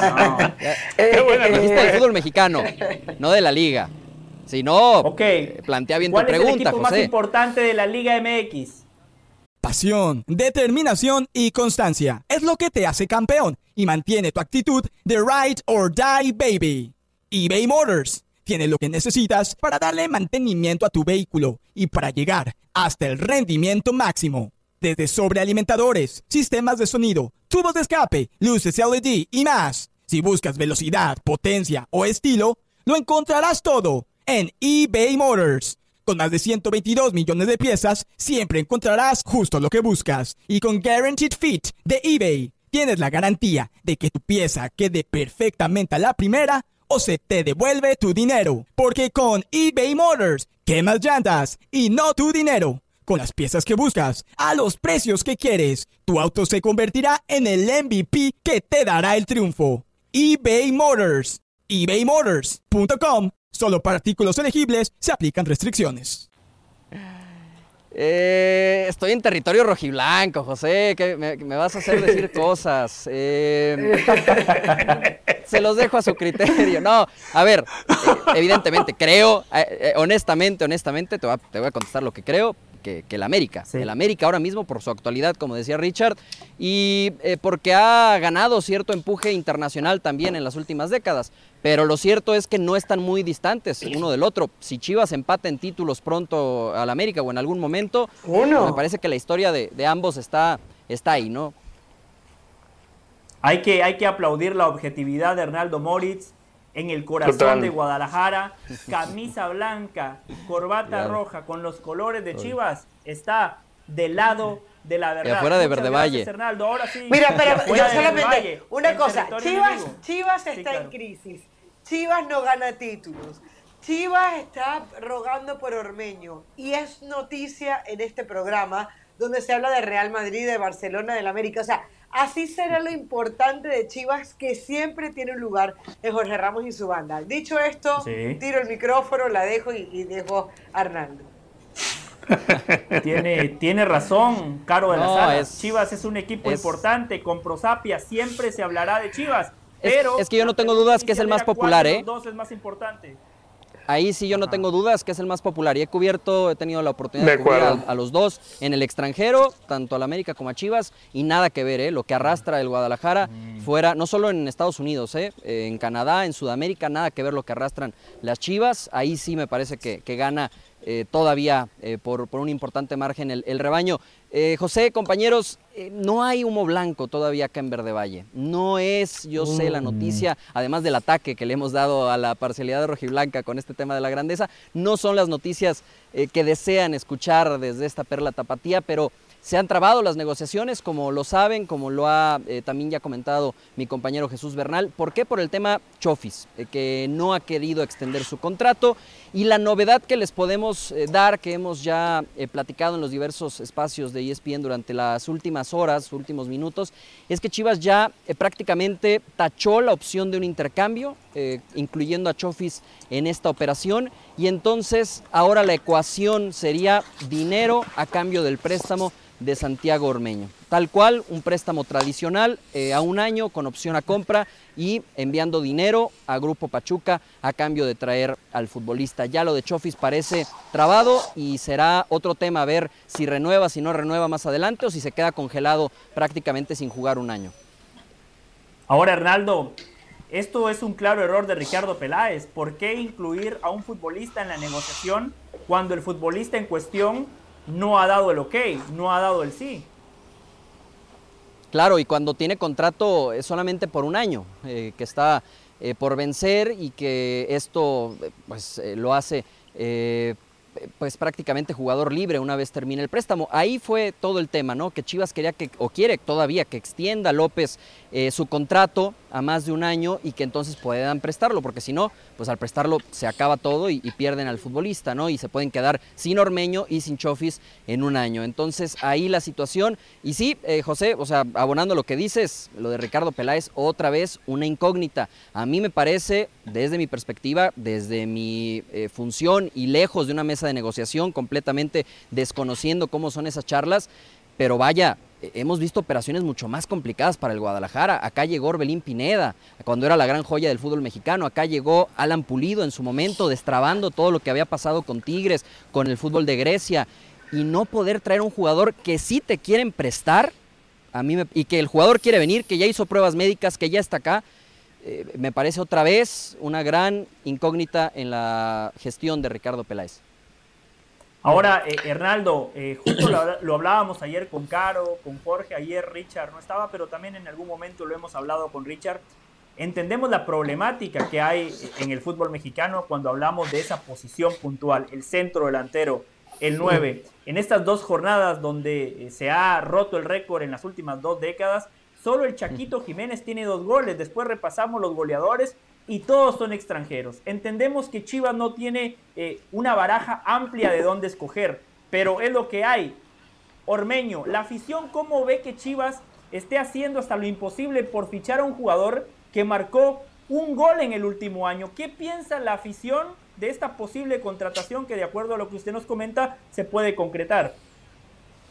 Eh, está más eh, inclinada la afición, se nota, eh, lo podemos palpar, ha, habido bastante afición durante esta semana acá en Verde Valle, hemos platicado con varios, algunos sondeos, ya son vacaciones por supuesto, entonces se, nota que la mayoría al menos no quiere que llegue Santiago Ormeño, por dos situaciones. una, su momento futbolístico, por supuesto que no creen que sea solución, no es lo que estaban esperando del Guadalajara en el tema refuerzos, y segundo, por supuesto el tema de la nacionalidad, ¿no? que ya es eh, me parece que ha quedado claro. Él nació en México, tiene todos los fundamentos para jugar bajo los propios estatutos del club. En Chivas es otro tema, pero si a la afición le pegó eso, el decir, bueno, ¿cómo voy a ver un jugador mío cantando el himno nacional de Perú en alguna convocatoria? Y, por supuesto, el momento futbolístico, claro que sí. Y otra cosa, que no se nos olvide que Santiago Ormeño estuvo acá a prueba, entonces también se le cuestiona a Chivas, oye, la rompió en Puebla, tuvo eh, al menos un año y medio muy bueno y acá no te diste cuenta cuando lo tuviste de que te podía entregar eh, cosas importantes. Y, el, y en el otro tema que también tocas, la cantera. ¿Desde cuándo podremos estar hablando que no eh, se consolida un delantero en el Guadalajara? Lo de José Juan Macías, su pico más alto en León, por supuesto. Momentos buenos con Chivas, pero su pico eh, de rendimiento en León. Antes de él, quizá tendremos que, tendremos que ir, no sé, hasta, hasta Chicharito. Eh, en el Inter apareció el Cubo, apareció algún otro jugador de fuerzas básicas, pero la verdad ninguno se terminó por consolidar hasta que llegó Alan Pulido y volvió a ganar un título de goleo, ¿no? Caro, Richard. Sí, yo a Hernaldo le quería preguntar más por su opinión. Eh, Hernaldo, ¿tú crees que fue un error de Ricardo Peláez incluir a la Chofis en la negociación? Porque todo el mundo sabe lo que es la Chofis eh, de complicado, todos sabíamos que le tocaba renovar el próximo año y probablemente no iba a poner las cosas tan fáciles. Es decir, nos tuvimos que someter de alguna manera a una especie de circo que ha quedado tan, exponencial tan exponencia, tan, tan, sí, sí, tan expuesto es la palabra, que al final Ricardo Peláez y, Chivas parece que la única opción que tiene es hacer esto que nos estás diciendo, sacar a la Chofis de la negociación y dar dinero y una cantidad de dinero por un jugador que lo acaban de decir ustedes, lleva un gol en la temporada. Entonces, eh, ¿tú crees que esto se pudo haber evitado? Sí, se pudo haber evitado, Caro, me parece, eh, sabiendo cómo, eso sí te lo puedo decir, sabemos perfectamente cómo fue la negociación con Chofis, cuáles fueron las posturas de ambos, más dinero pedían de un lado, hablando del representante y, el futbolista, en Chivas no estaban dispuestos a no solo extenderle el contrato por mucho tiempo como lo pedían, sino también subirle todavía más el sueldo, tomando en cuenta, en cuenta los antecedentes, ¿no? Indisciplina, problemas de vestidor, eh, bajo rendimiento, que su mejor nivel eh, quizás se vio hace ya cinco años, poco más con, con Matías Almeida en el banquillo. Entonces en Chivas dijeron, sí te queremos extender, pero no dar el aumento que nos estás pidiendo. Si esa plática la hubieran tenido quizá antes de que esto se filtrara a los medios de comunicación, a la opinión pública, eh, otra cosa hubiera sido, ¿no? Hoy quedan expuestos, como dices, en que no llevaron bien esta negociación y que está a punto o, o estuvo a punto de caerse. Hoy Chivas busca destrabarlo y la única manera de destrabarlo, conociendo además cómo negocia Grupo Pachuca, que son muy fuertes, eh, pues es, es, con dinero, ¿no? Incluso Grupo Pachuca me decían,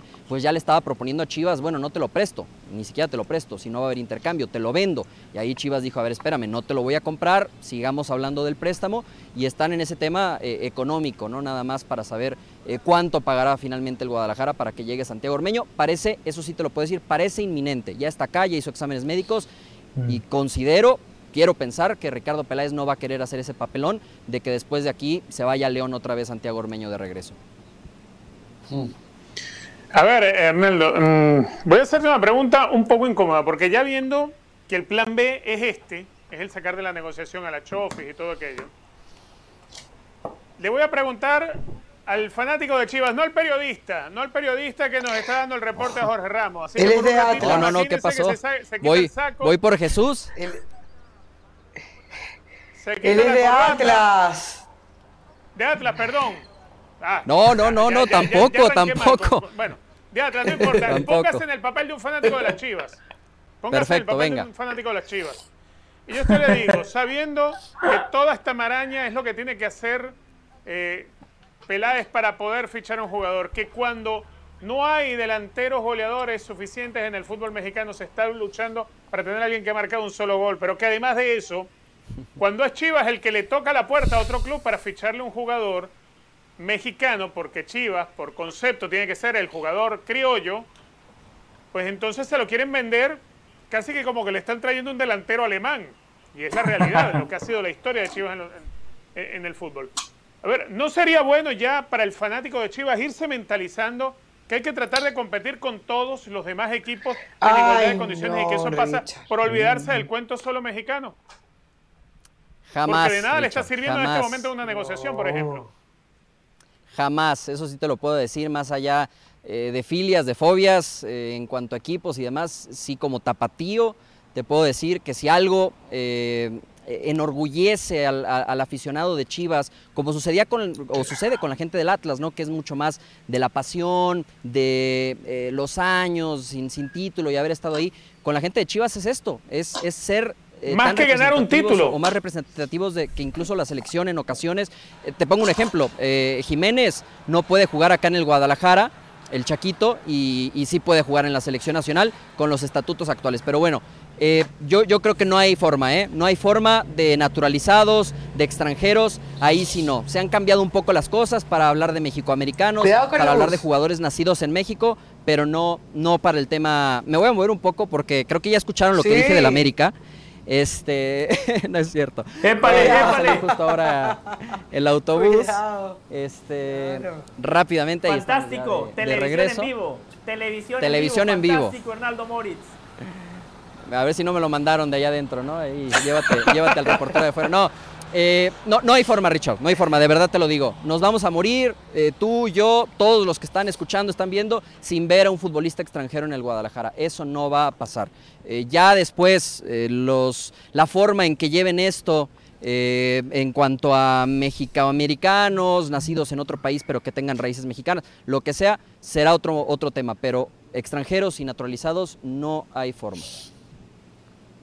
Eh, Hernaldo, muy clara su respuesta. Eh, fantástico, qué bueno que Chivas mantenga la tradición. Eso sí, dígale a los aficionados que tampoco exijan títulos, porque con lo que tienen no les alcanza para ser campeones. La historia de Chivas es muy clara.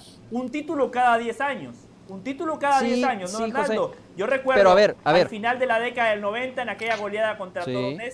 Después con el Chepo de la Torre que le ganan a Toluca, pasaron 10 años, después 10 años para que Matías Almeida volviera a ganar un título. Esa es la historia de Chivas. Si van a, a respetar la historia, fantástico, pero que de manera paralela... Que trabajen fuerzas básicas mejor. Que trabajen mejor Mira, hay, hay, hay, hay dos cosas hay dos cosas. Eh, decían ahora, a Chivas eh, le quieren vender como si fuera eh, el mejor centro delantero del mundo, lo que sea.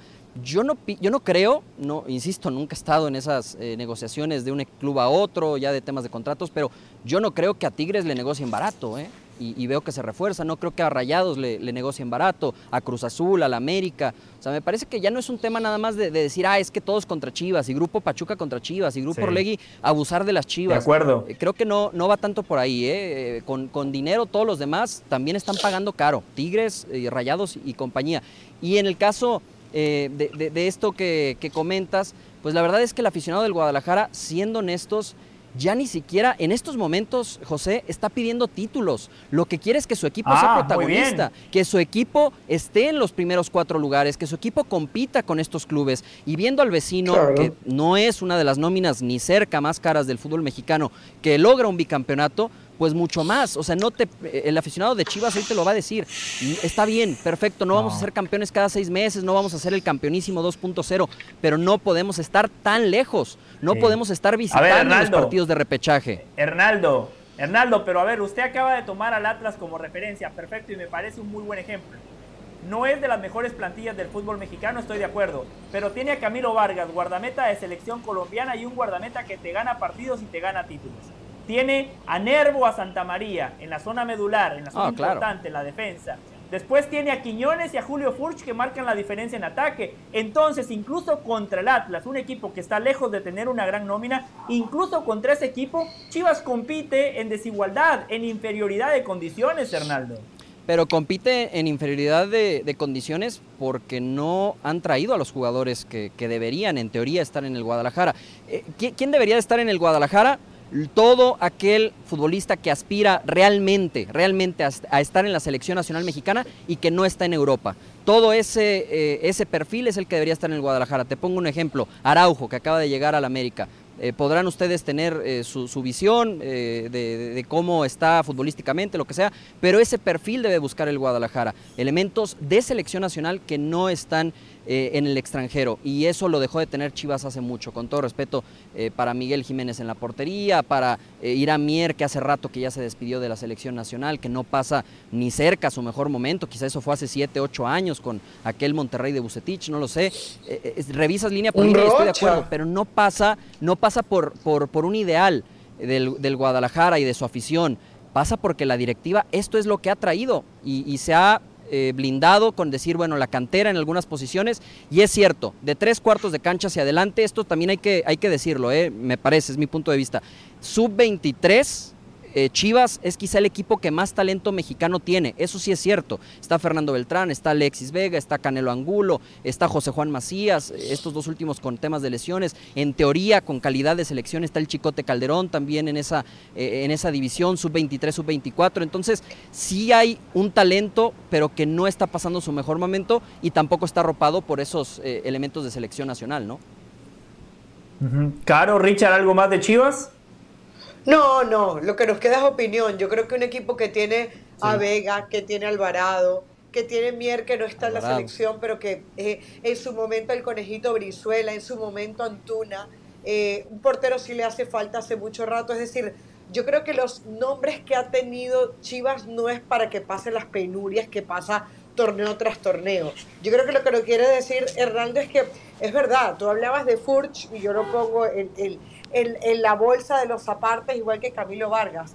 Pero Santa María, Nervo, Rocha, son jugadores que al final se terminan bueno, Rocha por, eh, por eso. Pero a lo que voy, a lo que voy es, estos jugadores que son fundamentales, como Rocha, por ejemplo, al final se construyen gracias a la filosofía del equipo, la filosofía del entrenador cuando vemos un Puebla protagonista, cuando vemos a un Pachuca protagonista, muchas veces con jugadores mexicanos uno sí entiende que, que Chivas le debería dar la base por lo menos para ser un equipo competitivo y protagonista, porque la liga si te lo permite y Chivas ni siquiera está llegando a eso. Entonces, yo, yo me encolumno completamente con lo que dice Arnaldo y con lo que piensa la afición de, del Chiverío.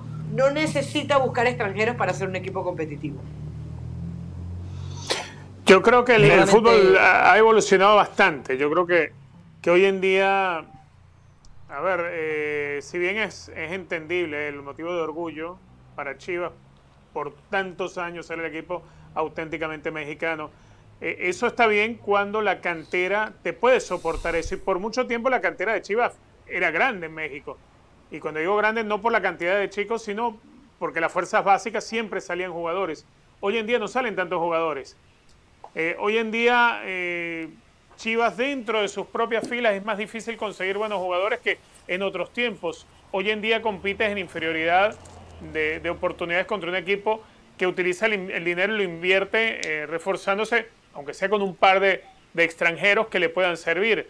Yo creo que una cosa es el orgullo y otra cosa es lo que quieras tú que sea el legado del equipo. Y creo que el legado también va en, el lado de los títulos. Si en la selección mexicana puede jugar un, nacionalizado, un naturalizado ¿por qué no en Chivas? Yo creo que, la vida, los cambios grandes de la vida están basados en los paradigmas, en poder romper los paradigmas. Y para mí hoy en día, más allá de lo que significa para el, fanático de Chivas, eh, poder tener un, jugador nacional en su equipo, eh, eso es algo que de pronto lo podemos comparar con lo que hace el Athletic Club de Bilbao, pero que son cosas que se quedan en el pasado, que para evolucionar hace falta un poco más y que hoy las canteras de Chivas, las fuerzas básicas de Chivas, no dan la cantidad de jugadores que daban en el pasado. No dan esa cantidad de jugadores. Entonces hoy, dos, cosas, la verdad a mí me da, tristeza ver que hoy Chivas está inventando todo lo que está inventando para poder fichar un delantero que ha marcado un solo gol. dos cosas, Richard, nada más que, Yo creo que, hay que rápido hay que evolucionar. a la mente. Eh, eh, de lo que dices, la cantera no ha dado lo que ha dado en el pasado, pero en el pasado tampoco, revisemos, la cantera ha sido sinónimo de títulos en el Guadalajara, ¿eh? Quizá un poco en el 86-87, que ya me estoy yendo a otros tiempos, completamente un fútbol completamente diferente, con los de la Torre, con Quirarte, con eh, compañía, ¿no? El Zul y, demás. Pero hablando desde el 97 para acá, vaya, las chivas del 97 que venían de ser las super chivas, Ramón Ramírez, eh, Claudio Suárez, el Gusano Nápoles, eh, veías gente que tomaba el estandarte con experiencia que venía de otras canteras. En el 2006, Porque Osvaldo Sánchez, Ramón Morales, eh, Manuel Sol, eh, eh, Gonzalo Pineda, que llegó eh, previo a ese título, gente importante que estaba peleando un lugar, el Bofo Bautista, por supuesto, no es canterano del Guadalajara, hay que decírselos. sí, apuntalado, por supuesto, con dos muy buenos o tres canteranos, ¿no? En ese momento, Omar Bravo, Alberto Medina y, quizá algún otro más, Araujo, Esparza, que iban empezando después de ser campeones sub-17, pero en general lo sostenían los que venían de afuera. Y del 2017, ¿qué te digo? Rodolfo Cota, Elaris Hernández, Jair Pérez, Pereira, eh, Rodolfo Pizarro, Orbelín Pineda, Alan Pulido, mm. eh, el avión Calderón. Estamos hablando de 6, 7 jugadores titulares en la final que no eran eh, de las fuerzas básicas del Guadalajara. Entonces, realmente, ¿cuál es el parámetro? La buena época con, con Efraín y con el Güero Real, sí, pero tampoco ganaron títulos. Eso es una realidad y que me parece lo debería de analizar la directiva de Chivas. Y ya nada más, antes de que me gane el tiempo, recordarle a la gente que quizá no vio el inicio, eh, está encaminado el tema de, Ormeño. Solamente ahora ya sin Chofis en la negociación, a cambio de dinero y esperemos en las próximas horas porque Chivas lo quiere tener ya trabajando este jueves. Así es que puede que esto en cuestión de minutos ya cambie, compañeros. Completísima la información, Hernaldo. Antes de, despedirlo, eh, novedades en el Atlas. Usted que también está muy bien informado del hoy por hoy, el equipo más importante de Guadalajara, el bicampeón del fútbol mexicano el único bicampeón en la historia de torneos cortos de esta ciudad. Eh, eh, hay buenas noticias eh, con el orgullo con el que lo dice, de la enfermería. ya está Quiñones, al parecer, después de que fue operado de una de sus manos por una fractura menor. Se perdió el partido del fin de semana allá en Toluca. Ya está al parecer para enfrentar a Cruz Azul este fin de semana. Julio Furch poco a poco trabajando al parejo de sus compañeros, pero no todavía al 100%. Así es que se espera que Quiñones regrese, pero Furch todavía eh, tendrá que esperar un momento más para ser convocado. Y nada más, eh, compañeros, porque lo traía en la mente y se los quería decir, regresando un poco a Chivas. Sí. Eh, sí se expuso también la directiva del Guadalajara eh, y frente a las otras directivas con el tema Orbelín Pineda. Hoy no pueden decir en Chivas que no hay dinero para traer un préstamo de Santiago Ormeño cuando ofrecieron 3, 4, 5 millones para traer a Orbelín Pineda. Entonces también ese es un tema eh, que no habíamos tocado. Hoy la, eh, eh, el dicho de que en Chivas no había millones de dólares para contratar, pues quedó de lado con ese coqueteo que tuvieron para, para Orbelín Pineda, ¿no? Ahí aplica lo que usted decía, ¿por qué no fichar a Néstor Araujo, que lo termina fichando el América? Carlos Vela acaba de renovar con el LAFC. ¿Por qué no acercarse con Carlos Vela? ¿Por qué no acercarse con futbolistas que ofrecen una buena oportunidad de mercado? La gestión de Ricardo Peláez tiene que mejorar. El titular de hoy nos lo dio Hernaldo Moritz, lo tengo aquí apuntado. El hincha de Chivas sabe que no puede ser campeón. Qué bueno, qué bueno que por lo menos aceptan su realidad. Hernaldo Moritz, muchísimas gracias por toda la información. Le mandamos un abrazo. Saludos para todos, compañeros. Buenas tardes. Eh, Caro, eh, Richard, después de haber tenido este lindo intercambio con Hernaldo Moritz, después de tener ya todos los elementos sobre la mesa, va a llegar Santiago Ormeño. La pregunta es, ¿va a cambiar algo con Santiago Ormeño o este equipo está destinado a seguir navegando en aguas mediocres?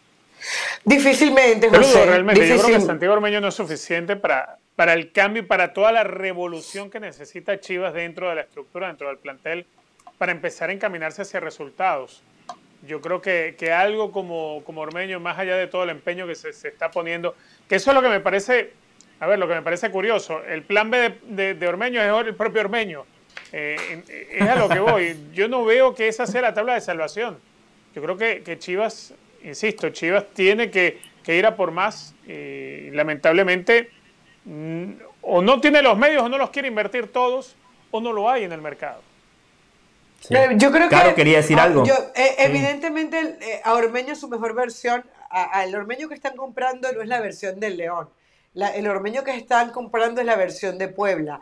Y a mí me parece siempre peligroso porque la, su mejor versión la viste de manos del Arcamón, que es un tipo que te saca agua de las piedras, ¿no? y no sabes realmente si era más por el entrenador o por el jugador.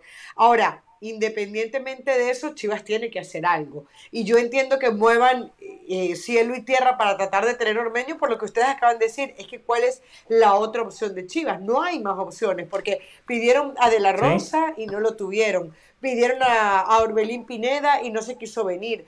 Eh, a mí me parecía buena opción la, la que tú hablabas el otro día de Alexis Vega, tal vez moverlo. A ver, tampoco sabían que, Juan, eh, que JJ Macías se les iba a lesionar de la manera que se les termina lesionando sobre la hora. Pero yo sí creo que Chivas, eh, a ver, Lalo, es, eh, Lalo Herrera es un buen jugador. Cisneros nos ha mostrado cosas interesantes. Vega es tal vez uno de los mejores delanteros, hablando del puesto no del 9, sino de, de ataque del fútbol mexicano. Ah, lo de Jiménez sí me deja muchas dudas. Eh, lo de Olivas me empieza a preocupar porque ya lo sacaron el otro día y ahora hoy está Mier y quien lo quiera lo pueda acompañar. Entonces, sí me parece que, que, es un equipo con dudas, pero no es un equipo que esté navegando en la mediocridad, que es lo que yo les decía hace un rato. No es un equipo que esté para no haber marcado un gol en las dos primeras fechas. Entonces, yo creo que lo de Chivas debería ser completo, debería ser eh, un poquito de introspección, es un poquito de respetar el trabajo de cadena, de no seguir dando bandazos, de que Ricardo Peláez eh, haga lo que tiene que hacer, pero la verdad que yo creo que podría mejorar, sí, podría mejorar, pero tampoco es que ahora se va a convertir en el super chivas porque ha llegado Orbeño. Tendrá que marcar goles y tendrá que, hacer lo que tenga que hacer. Carolina, ahora sí, hablemos del equipo más importante del fútbol mexicano, porque sé que usted hizo la tarea, sé que usted nos tiene el posible 11 del América para enfrentar a Toluca, porque reiteramos, hoy arranca la jornada 3 de la apertura 2022. El América adelantó su partido correspondiente porque el fin de semana estará enfrentando al Chelsea, después se enfrentará al Manchester City, después regresa a México para enfrentar a Cholos y después van a viajar a San Francisco para que Carolina de las Alas y yo los veamos de primera mano, para que podamos disfrutar de los movimientos que hace el Tan Ortiz frente al vigente campeón de la Champions. Pero Caro, ¿cuál sería el 11 del América para enfrentar a Toluca esta noche? Mira, primero que todo el César lo que es del César, nunca mejor dicho porque César Caballero fue el que me dio la, información. Así que quiero, quiero darle la, la, derecha a él. Fíjate que me había dado un once inicial, me dijo que el Tano tenía algunas dudas, pero me acaba de escribir hace un minuto y me dice que aquí no va la banca. Entonces esa es la primera novedad. Pensábamos mm. que la duda estaba entre Jonathan y Fidalgo se une, se une eh, lo siguiente, está, la duda me dice, juega el Jonah, o sea, eh, va a seguir eh, confiando en Jonathan Dos Santos, y la duda está entre Fidalgo y Richard. Eso es hablando evidentemente del mediocampo. ¿Quiénes van a estar arriba? Ochoa, por supuesto. La duda entre Layun y Jorge Sánchez. Yo todavía me sigo preguntando por qué el Tano le sigue dando la oportunidad a Layun cuando yo creo que Jorge Sánchez debería ser la referencia. Entiendo que tenía algunas dudas. Porque llegó por tarde. la lesión. Porque llegó tarde a la pretemporada, exacto. Porque no lo veía en su 100%, pero eh, a ver, quienes están adentro dicen que ya está listo Jorge Sánchez. En todo caso, voy a dejar la opinión para después. Ochoa, Layuno Jorge Sánchez, Araujo y Cáceres, Luis Fuentes, la duda que te digo que si va a ser eh, Fidalgo o Richard Sánchez, va Jonathan, Cendejas, Valdés, Viñas y Cabecita. Prácticamente el 11 que paró ante Monterrey, solamente con ese pequeño retoque de Aquino y ver qué pasa con Jorge Sánchez. Ese sería el 11 de hoy ante el equipo de Nacho Ambriz, que por, por titular algo te digo, un equipo que defiende mal, porque se vio ante Atlas, y que demostró que futbolísticamente te puede hacer mucho daño, pero que por ahí se le puede hacer daño, ¿no? En, el, más allá que se quedó con, más allá que se, que se quedó con un hombre menos en el partido contra, eh, contra, se me fue, Atlas. Sí, contra el Atlas, que lo ganaba 3 a 0. En 15 minutos le había metido tres goles al bicampeón del fútbol mexicano. Y después sí, hubo un descenso en lo futbolístico. Aldo Rocha termina marcando el 3 a 2 al minuto 83. Y sobre el final, el Atlas hasta estuvo a punto de sacarle el empate al Toluca en un partido que lo tenían prácticamente definido. Richard, tomemos eh, como base esa muy buena información que nos trae Caro de las Alas. Para mí, Richard, si Jorge Sánchez está bien, debería de ser titular eh, eh, como lateral por derecha. Después, los otros tres que mencionaba Caro para complementar esa línea de cuatro, no tengo ninguna objeción. En la mitad de la cancha, eso que dice Caro, sí, a mí me llama la atención, porque si no juega aquí, no estamos hablando de una media cancha del América, con Jonathan Dos Santos y con Fidalgo o Richard Sánchez. Una media cancha, Richard, sin marca. Y enfrente está un equipo de Toluca con un técnico como Nacho Ambriz que le gusta tener la pelota, que se siente muy cómodo teniendo la número 5 y asumiendo ese rol protagónico. Cuando Toluca tenga la pelota, ¿quién va a cortar circuitos? Porque yo a Jonathan lo veo lento, Fidalgo y Richard Sánchez son dos futbolistas de corte un poquito más ofensivo. Sí, a ver, ahí, es donde hay que saber explotar eh, la capacidad que yo, yo, al igual que tú, yo no encuentro la misma, por ejemplo, en Fidalgo, eso de tener esa, esa función mixta de, tener capacidad de cortar y dar salida rápido desde la zona de volantes, no, porque eh, su función es otra o no es a lo que está acostumbrado, pero también es cierto que el futbolista moderno tiene la obligación de manejar siempre más posiciones y más capacidades alternas. Y eso es algo que de pronto hay algunos elementos de la América que tienen, tienen que mejorarlo. Y esa es una gran misión que tiene por delante el Terno Ortiz. El tema, el tema es ir preparando esta clase de partidos y sabiendo que te viene la gira, ¿Y cómo afrontar la gira? Porque, eh, a ver, tienes que darle participación a los jugadores, pero ¿de qué manera lo vas a afrontar? Más allá del partido de esta noche, pensando en que tienes que ir ensayando cosas y darle esos detalles que hoy le están faltando, por ejemplo, a un Fidalgo, de cómo saber apretar en la zona de volantes y ayudar a recuperar, o nos vamos a seguir conformando con una América que me imagino por diseño, es lo que vamos a ver hoy frente a Toluca, un equipo que tenga que retroceder algunos metros y esperar a tener una oportunidad de sacar la pelota cerca de la frontal del área para ir a jugarla en velocidad y tratar de hacerle daño a Toluca. El América había dejado medianamente buenas sensaciones en el partido que jugaron en Monterrey. Pero el América que, que todos están esperando es una América que sea protagonista, que imponga condiciones, que lo haga más cuando es local, que sea así cuando tenga que enfrentarse a Toluca. Y yo no sé si, si hoy en día América juega eh, ni con el plantel que esté para eso, ni con los jugadores que tengan esas capacidades. Esa es la gran duda que a mí me queda. José, yo quiero, José, yo quiero responder a tu pregunta también. Eh, y salvo que Aquino tenga alguna lesión, a mí me parecería un error terrible dejar a Aquino en, eh, en, la banca. O sea, salvo un tema físico, aquí no es tu 5, aquí no es tu recuperador, aquí no te va a garantizar que a Cáceres y Araujo no le lleguen las pelotas. El otro día Sendejas fue muy bueno en ofensiva, pero en defensa el, uno de los goles de Monterrey llega por error de Sendejas. Entonces yo creo que en Aquino tú tienes tu filtro principal para entregar bien la pelota, recuperar bien la pelota, porque el, buen recuperador no es solamente aquel que la quita, sino también aquel que la entrega bien, ¿no? Y aquí no, y aquí no tiene eso. Entonces, me parece que salvo, repito, que haya un tema físico de fuerza mayor, al peruano tú no lo debes sacar, tú lo debes dejar siempre, ¿eh? porque lo aparte, Richard había hecho un torneo, no el anterior, sino el pasado, que había sido muy bueno, pero Richard, por falta de confianza, por lesiones, llamémosle lo que quieran, eh, ha tenido momentos altos y momentos bajos en, el último torneo. Entonces yo creo que aquí es una pieza muy importante que no se suplenta ni con Richard, ni con Jonathan, ni con Fidalgo. El otro Richard, Richard Méndez, el de Jorge Ramos y su banda, ese no tiene altibajos. Siempre 9, 10 puntos. Así son los programas de Richard. 9, 10 puntos. Quiero seguir con, con ese posible 11 que nos presentaba Caro. En las posiciones de ataque me parece que algo positivo es que llegó el cabecita Rodríguez y de inmediato marcó la diferencia. A Diego Valdés no lo vi tan fino como en el cierre del torneo anterior. Tuvo dos pelotas de gol contra Rayados y definió mal. Lo noté precipitado, nervioso, muy ansioso. Lo de Cendejas ofensivamente muy bueno, lo decía Caro, defensivamente se equivocó, quiere salir jugando desde atrás, pierde la pelota en una zona clave y a partir de ahí se produce el segundo gol de Rayados, un gol clave porque fue el gol del empate.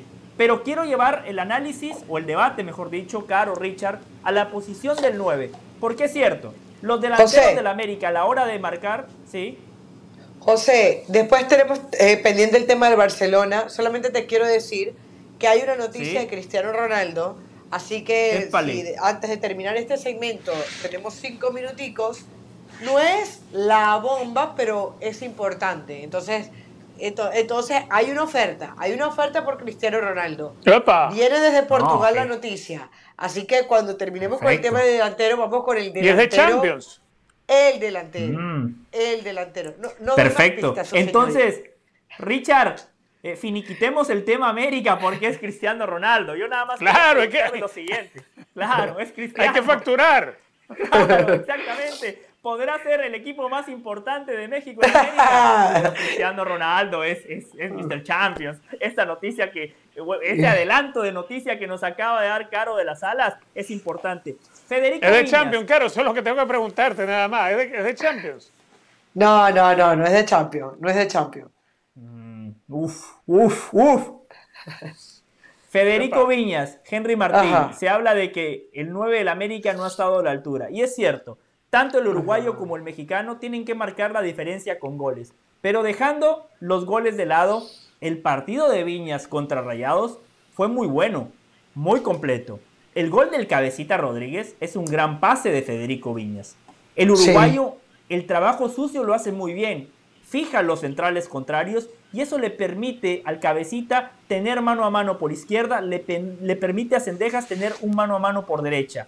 El trabajo que hace Viñas de espaldas a la portería es muy bueno. Además, cuando el América se vuelve largo, Viñas aguanta bien la pelota para que los mediocampistas de segunda línea lleguen al área contraria. A mí honestamente no me disgustó el partido de Viñas, pero sí, obviamente tiene que marcar la diferencia con goles porque al 9 le exigimos eso, ¿no? Goles. Sí, de acuerdo, de acuerdo. Creo que no hay que desesperarse con Viñas.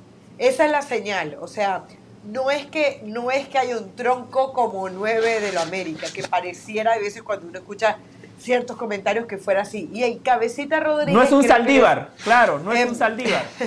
No, no, no voy a ir con esa comparación, no voy a caer en tus redes, José, pero mira, lo que sí te quiero decir es que el cabecita le da esa tranquilidad al delantero centro que esté eh, acompañándole. Con, con el cabecita de Santos, que tú muy bien hacías la referencia cuando hacíamos el análisis del cabecita, que, que no es delantero eh, centro, estaba Yanini. ¿Y cuántos pases no les dio el cabecita Rodríguez en su momento?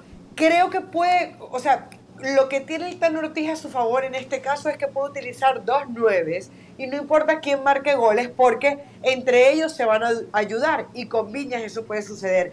Sí me parece mucho más preocupante lo de Henry Martin, porque Henry Martin no, no te da esa movilidad que te puede dar un Viñas. Henry Martin eh, últimamente se come muchísimos goles frente al arco. No me extrañaría que el Cabecita Rodríguez vuelva a marcar el día de hoy porque tiene esa agilidad. Es decir, el Cabecita no es un 9-9, pero la sensación de gol siempre va a estar cuando él esté merodeando el, el área, ¿no? Richard, ¿quiere rematar algo del América o si no? No, quiero saber lo de Cristiano. Ronaldo, me tiene aquí en asco, Carolina. claro. A ver, a ver, les, digo, voy a, voy a leer la, la, información como me llega.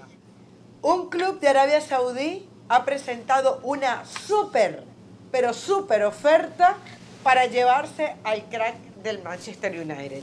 No. Esto, lo informa AS como última hora y a su vez hace referencia que la noticia llega desde Portugal, donde evidentemente está todo el entorno de Cristiano Ronaldo, eh, por parte de TVI y CNN portuguesa. Así que son 300 millones de euros los que están ofreciendo por Cristiano Ronaldo. A ver, a ver. Que, te dejo la opinión, te dejo la opinión, Richard. Ahí Solo vamos a ver si Cristiano Ronaldo es tan pesetero que se vaya para allá, más allá de todo el dinero que tiene Cristiano, o si de verdad se toma en serio el tratar de, jugar Liga de Campeones de Europa y si de verdad se toma en serio estar en una preparación óptima para la Copa del Mundo, porque era al fútbol del Medio Oriente, perdónenme, sea el, el, país que sea, sea la liga que sea, pero en el Medio Oriente no hay comparación con lo que se juega en Europa. Cristiano Ronaldo necesita estar en Champions. Nos hace falta a todos ver jugar al Portugal en Liga de Campeones de Europa. Eso es lo que hace falta. Yo la verdad, yo por eso me hice la noticia aparte de Portugal, yo, ay, por lo menos un equipo de, de, Champions League. No puede ser. Yo creo que Cristiano Ronaldo sería capaz de jugar de gratis, a mitad de sueldo, lo que sea, pero quedarse en Champions. Yo, yo dudo que vaya a cometer esa estupidez de irse al fútbol del Medio Oriente. Ahora, Caro, esa oferta que usted decía de 300 millones de euros, me imagino que es para Cristiano Ronaldo, ¿no? No va a ser una oferta de 300 millones de euros para el Manchester United, que a Cristiano le queda un año de contrato. Me imagino que es el sueldo del portugués. Y aquí estoy con Richard. Yo creo que Cristiano Ronaldo tiene resuelta la vida económica. Él quiere seguir jugando en la élite. A ver, Caro, y usted lo mencionaba el otro día, que Jorge Méndez lo ofreció al Bayern Múnich, Jorge Méndez lo ofrece al Chelsea, Jorge Méndez lo pone en la órbita del Barcelona, ahora en la órbita del Bayern Múnich y de los equipos de élite. Eso quiere Cristiano. Yo honestamente no veo a Cristiano jugando en el fútbol de Arabia Saudita. No, yo, lo digo muy sencillo. El ego de Cristiano no le va a permitir irse a Arabia Saudita. El amor propio, si, le quieren, si no le quieren hablar de ego. Porque yo entiendo que esté pensando en la selección de Portugal entiendo que sea una oferta eh, eh, exageradamente atractiva. No sé exactamente para dónde van estos 300 millones de euros, pero creo que Cristiano Ronaldo va a tener tiempo para después el Mundial de Fútbol o en el ocaso de su carrera. No sé si, si recibir una oferta de 300 millones de euros, pero una oferta muy jugosa. Entonces yo creo que no, yo creo que, que Cristiano si se quiere ir del Manchester United no, no tiene nada que hacer en Arabia Saudita de todas maneras, el fútbol tiene esa capacidad de sorprendernos y esta noticia había que darla porque, bueno, no, no, nunca sabemos lo que pueda pasar. Pero Cristiano Ronaldo ahí le va a dar lecciones a Mbappé. Lecciones a Mbappé se las va a dar. ¿Cómo? ¿Cómo? Bueno, Mbappé se fue, eh, o, mejor dicho, se quedó en el Paris Saint Germain por la plata y prefirió quedarse en algo donde tiene el techo aquí ah. que no le deja levantar ya la cabeza de lo sobrado que está en un, en un pobre campeonato como el francés en vez de irse a una liga de élite. No, pero no puedes comparar el PSG con el, con el con un equipo. No, no, no, no lo estoy comparando, todo lo contrario, pero igual Mbappé es alguien que hoy tiene su vida resuelta, la de él, la de sus hijos, la de sus nietos y los bisnietos también si quiere. Él también la tiene resuelta.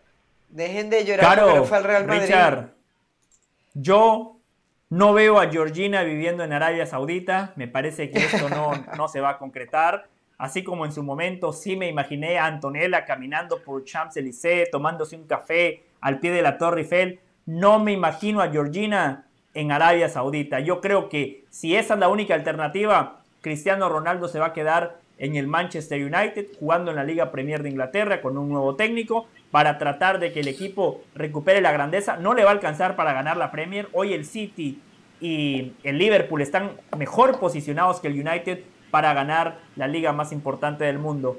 Eh, vamos a hacer una pausa junto a Caro de las Alas, junto a Richard Méndez. Hay que hablar del hablar del Barcelona. Tenemos que hablar del Barça, Caro, del Barça. Sí, de Rafinha. Llega Rafinha, llega Dembélé. Barcelona, ¿para qué está? ¿Para ganar la Liga? Super equipo. Para la Champions. El Super Barça, dicen por ahí.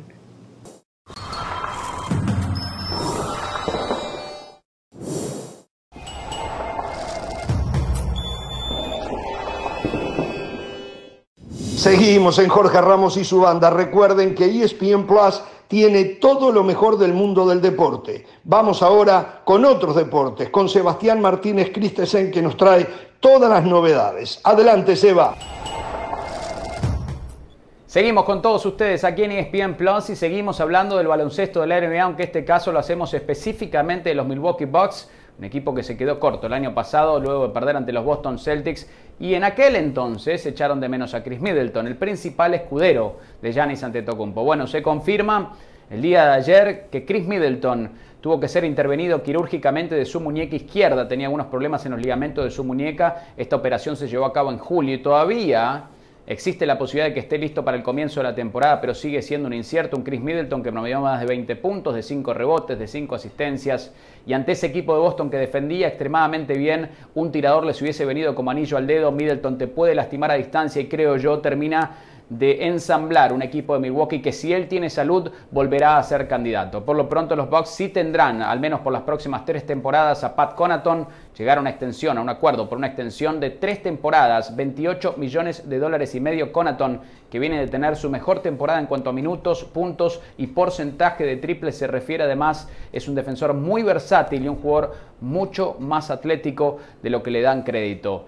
En Milwaukee también recordemos estaba el argentino Luca Vildosa, fue cortado en los últimos días por parte del equipo de los Bucks. Sin embargo, fue titular en la Liga de Verano en Las Vegas para el equipo de Milwaukee y todavía existe la posibilidad de que vuelva a ser firmado por el conjunto de los Bucks, que insisto, el año pasado, si no es por la lesión de Middleton, tal vez hubiesen sido ellos los representantes de la Conferencia del Este en las finales de la NBA. Y si tienen salud de cara a la próxima temporada, yo no sé si elijo otro equipo antes que Milwaukee, eso sí Chris Middleton tiene que estar saludable. Al menos fue su muñeca izquierda y no la de su mano hábil, pero ciertamente la necesita en integridad de condiciones para que él y los Bucks vuelvan a ser candidatos de cara a la próxima temporada. Recuerden que el 15 de julio, 8 de la noche, horario del este, 5 de la tarde, horario del Pacífico, se viene un documental imperdible. Memorias del Duque, una conversación con el Duque Hernández hablando en este caso del capitán, de Derek Jeter con anécdotas que ustedes no se van a querer perder, ya lo sabe, la cita es obligada, 15 de julio, 8 de la noche, horario del Este,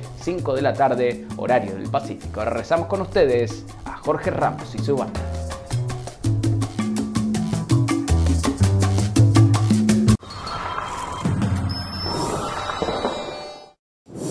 Para celebrar los precios sorprendentemente bajos de State Farm, te invitamos a disfrutar un nuevo episodio de Jorge Ramos y su banda. Disfrútalo y luego comienza a ahorrar con el seguro de auto de State Farm. Contacta hoy mismo a un agente llamando al 1-800 State Farm. Como un buen vecino, State Farm está ahí. Estamos de regreso en Jorge Ramos y su banda en esta montaña rusa de emociones. Ya lo habíamos anticipado. Teníamos que hablar de Rafinha porque el brasileño ya es futbolista del equipo culé, 25 años de edad, es extremo, características similares a las de Dembélé, muy buenos números con el Leeds United, un equipo que estuvo peleando por mantener la categoría. Afortunadamente echaron a Marcelo Bielsa a tiempo y el equipo del Leeds United pudo permanecer en el máximo circuito del fútbol inglés. Rafinha jugó 2.922 minutos, disputó 35 partidos la temporada pasada, 34 de ellos como titular, marcó 11 goles, muy buenos números los del brasileño. Caro, con esta joyita, con esta adquisición, ¿para qué está el Barcelona? Yo creo que el Barcelona, lo comentábamos un poco ayer y lo reafirmó hoy José, está para competir en todo. Eh, no te estoy hablando de que ya es candidato para la Champions League, pero el fútbol que por momentos yo le vi a este equipo de Xavi y que se terminaba quedando corto porque ya Gaby no era suficiente, porque Pedri de repente no tenía toda la experiencia, porque Luke de Jong no alcanzaba, porque Aubameyang tampoco. Si llega Rafinha y si llega ese delantero que tanto se quiere como Lewandowski u otro de buena categoría, yo creo que este Barcelona está para competir en absolutamente todo y por supuesto para pelear de la liga tanto el Real Madrid como el Competir por todo, incluida la Champions. Por todo, incluida la Champions, por supuesto. No te estoy diciendo que va a ser candidato ya a llegar a la final, pero como mínimo a meterse entre los primeros ocho, como mínimo porque es que este Barcelona tiene un fundamento, sabe a lo que juega y con estos nombres yo creo que sin duda le debería alcanzar, pero sin ninguna duda.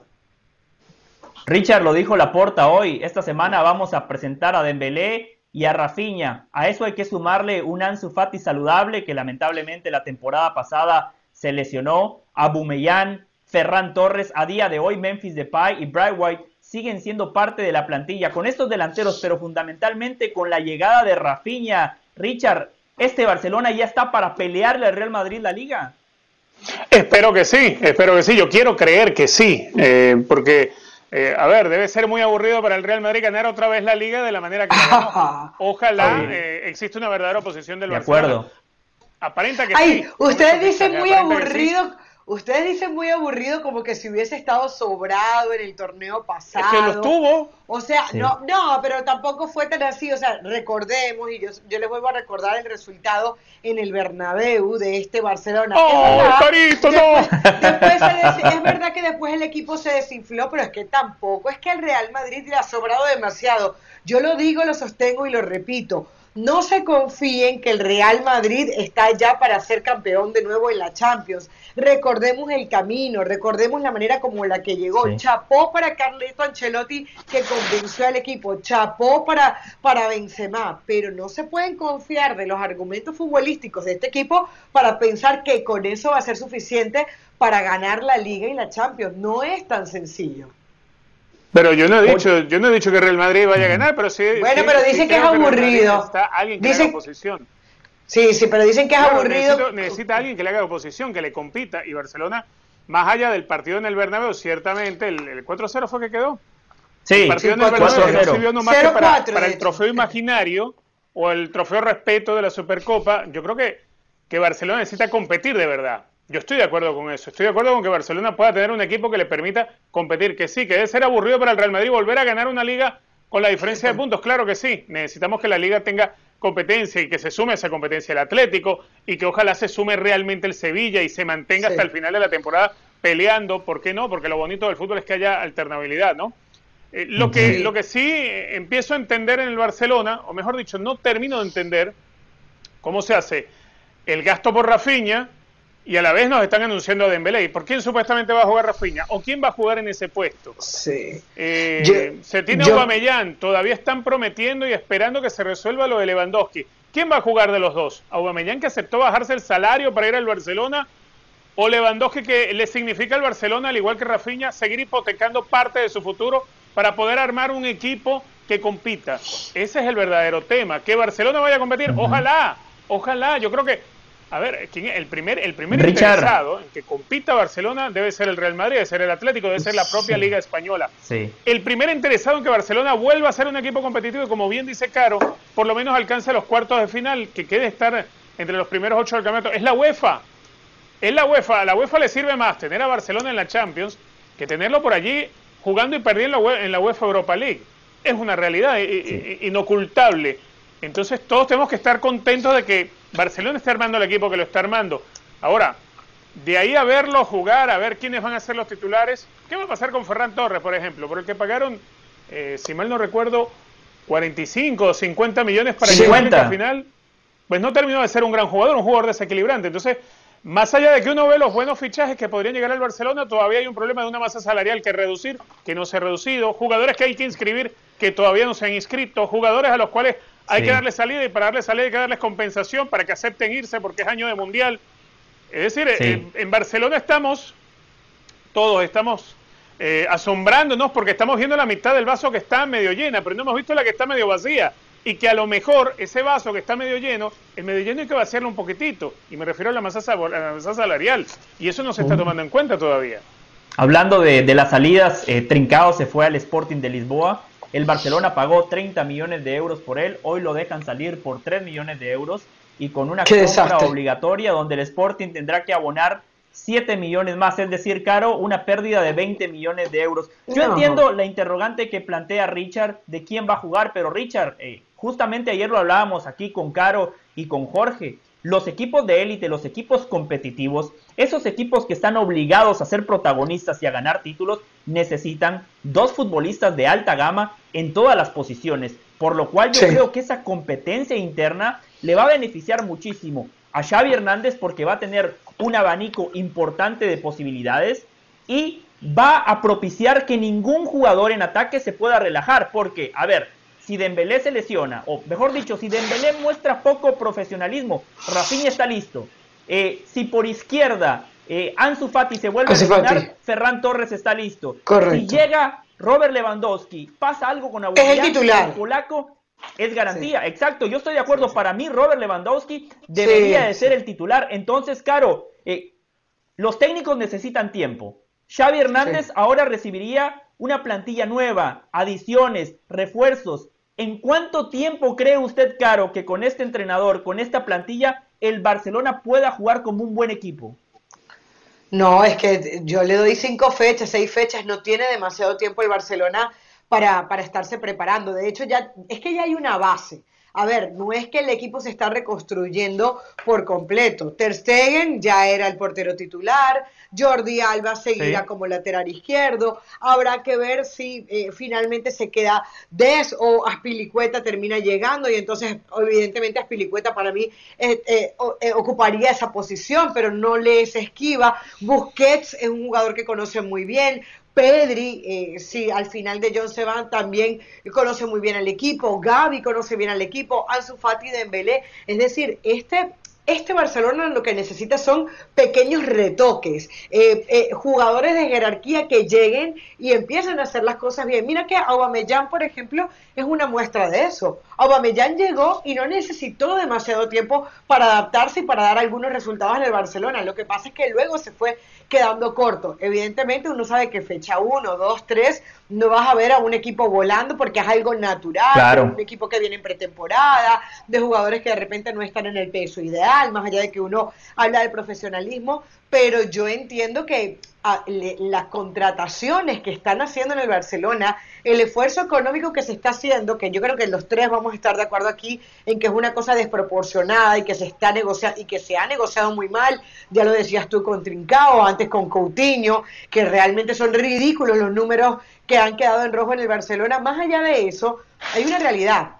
A Xavi le dieron la oportunidad porque sabemos lo que significó Xavi en la institución y porque sabemos lo que es o lo, o lo, que pensamos que es capaz de hacer Xavi desde el fútbol. Xavi ya nos demostró destellos de lo que puede hacer y por eso yo recuerdo que el partido con el, en el Bernabéu, pero también es verdad que, por ejemplo, el partido de vuelta con el Eintracht Frankfurt es más de ida y vuelta, el equipo alemán le termina pasando por encima al Barcelona. Y uno dice, eh, ¿realmente era por falta de jugadores? tiene que ver con el planteamiento de Xavi. Entonces no hay excusas para Xavi.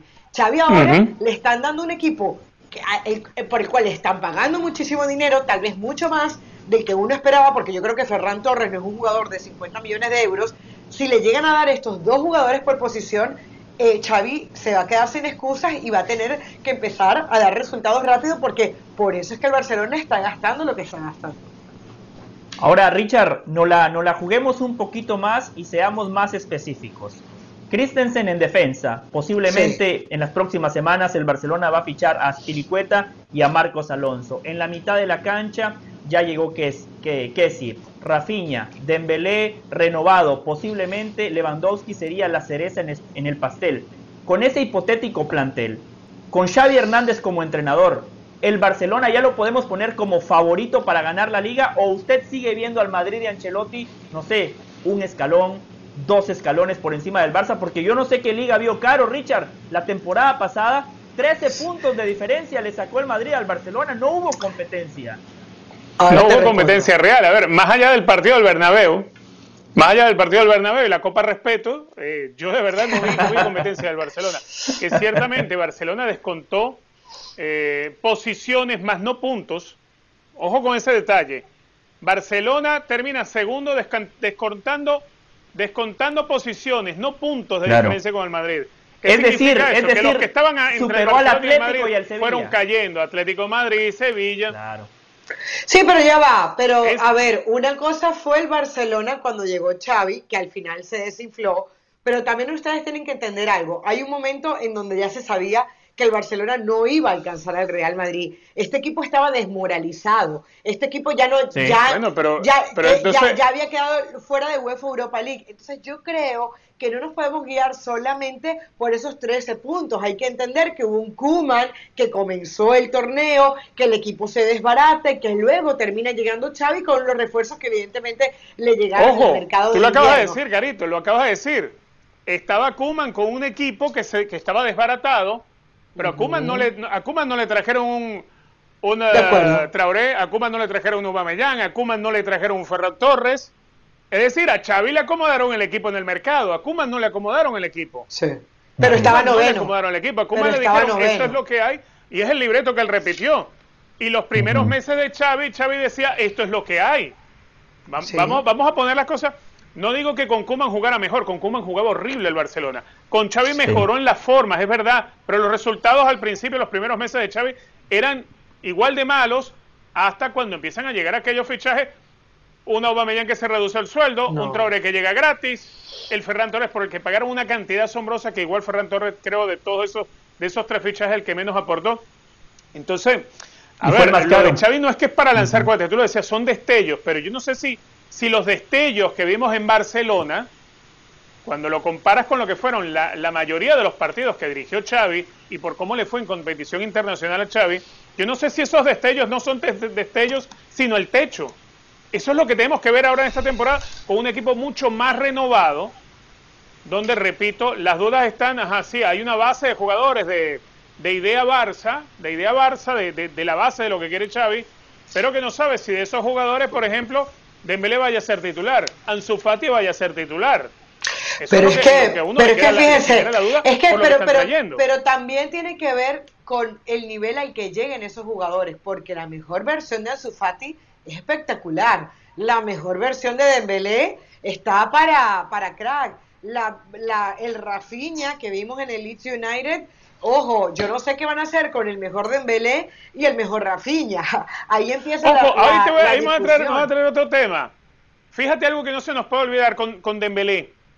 En algún momento, y esto habla muy mal de Xavi, y habla mucho peor del Barcelona, pero muy mal de Xavi, cuando Dembélé no había aceptado lo que le había ofrecido al Barcelona, por orden de la directiva, y lo aceptó Xavi, a Dembélé lo apartaron del equipo. Y a Dembélé lo acusaron de falta de compromiso y a Dembélé lo tenían como, como el que odiaba al Barça, como el traidor. Es verdad esto que estamos diciendo.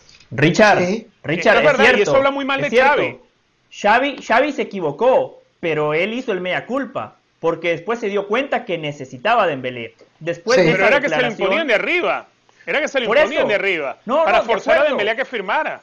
De acuerdo, o sea, Xavi fue parte del problema, pero después Xavi se dio cuenta que él no podía eh, ir en contra de sus propios intereses, porque en ese último semestre de Dembélé seguía siendo un activo. Al Barcelona no le sobraba calidad. A ver, la gente que está en sintonía en este momento escucha a Caro de las Alas y piensa, el Barcelona tuvo una buena temporada. No, el Barcelona tuvo una mala temporada. 13 puntos sí, pero mejoró con Xavi. Pero mejoró con Xavi. Mejoró. eso es una realidad. Mejoró, sí, mejoró, Caro, pero con Xavi Hernández como entrenador no pudieron ganar la UEFA Europa League. Si quiere, vamos a eximir a Xavi Hernández del fracaso de la Champions, que ojo, con Xavi Hernández como entrenador lo único que tenían que hacer era ganarle al Benfica de local para pasar a la siguiente Exacto, ronda. De local. Y no le pudieron ganar al Benfica. Con Xavi como entrenador. Con Xavi como entrenador no pudieron ganar la UEFA Europa League. Con Xavi como entrenador pierden en la Copa del Rey contra el Athletic de Bilbao, no contra el Real Madrid, no contra el Atlético de Madrid, contra el Athletic de Bilbao. Con Xavi como entrenador pierden en la Supercopa de España contra el Real Madrid. Entiendo, ese fue un buen partido del Barcelona. Ese día Xavi ahí me parece que empezó a mostrar eh, destellos de gran entrenador, porque ese día el Barcelona jugó bien, lo que pasa que el Madrid a la contra lo terminó liquidando. Pero claro, la misma pregunta que le hacía Richard. Hoy, si Xavi Hernández, si Laporta pueden confeccionar esa plantilla de la cual ya hemos hablado, si se pueden concretar los refuerzos que ya hemos mencionado. Ponemos al Barça donde, Caro? ¿Al nivel Real Madrid? por al nivel Real Madrid. Madrid. Real Madrid o sigue no, estando no, del Real Madrid? A nivel Real Madrid, a nivel Real Madrid desde la plantilla. Yo creo que, a ver, yo creo eh, sinceramente que el Real Madrid tiene medio escalón por arriba porque ya los jugadores se conocen, porque además vienes de ganar una Champions League y eso te da otra confianza.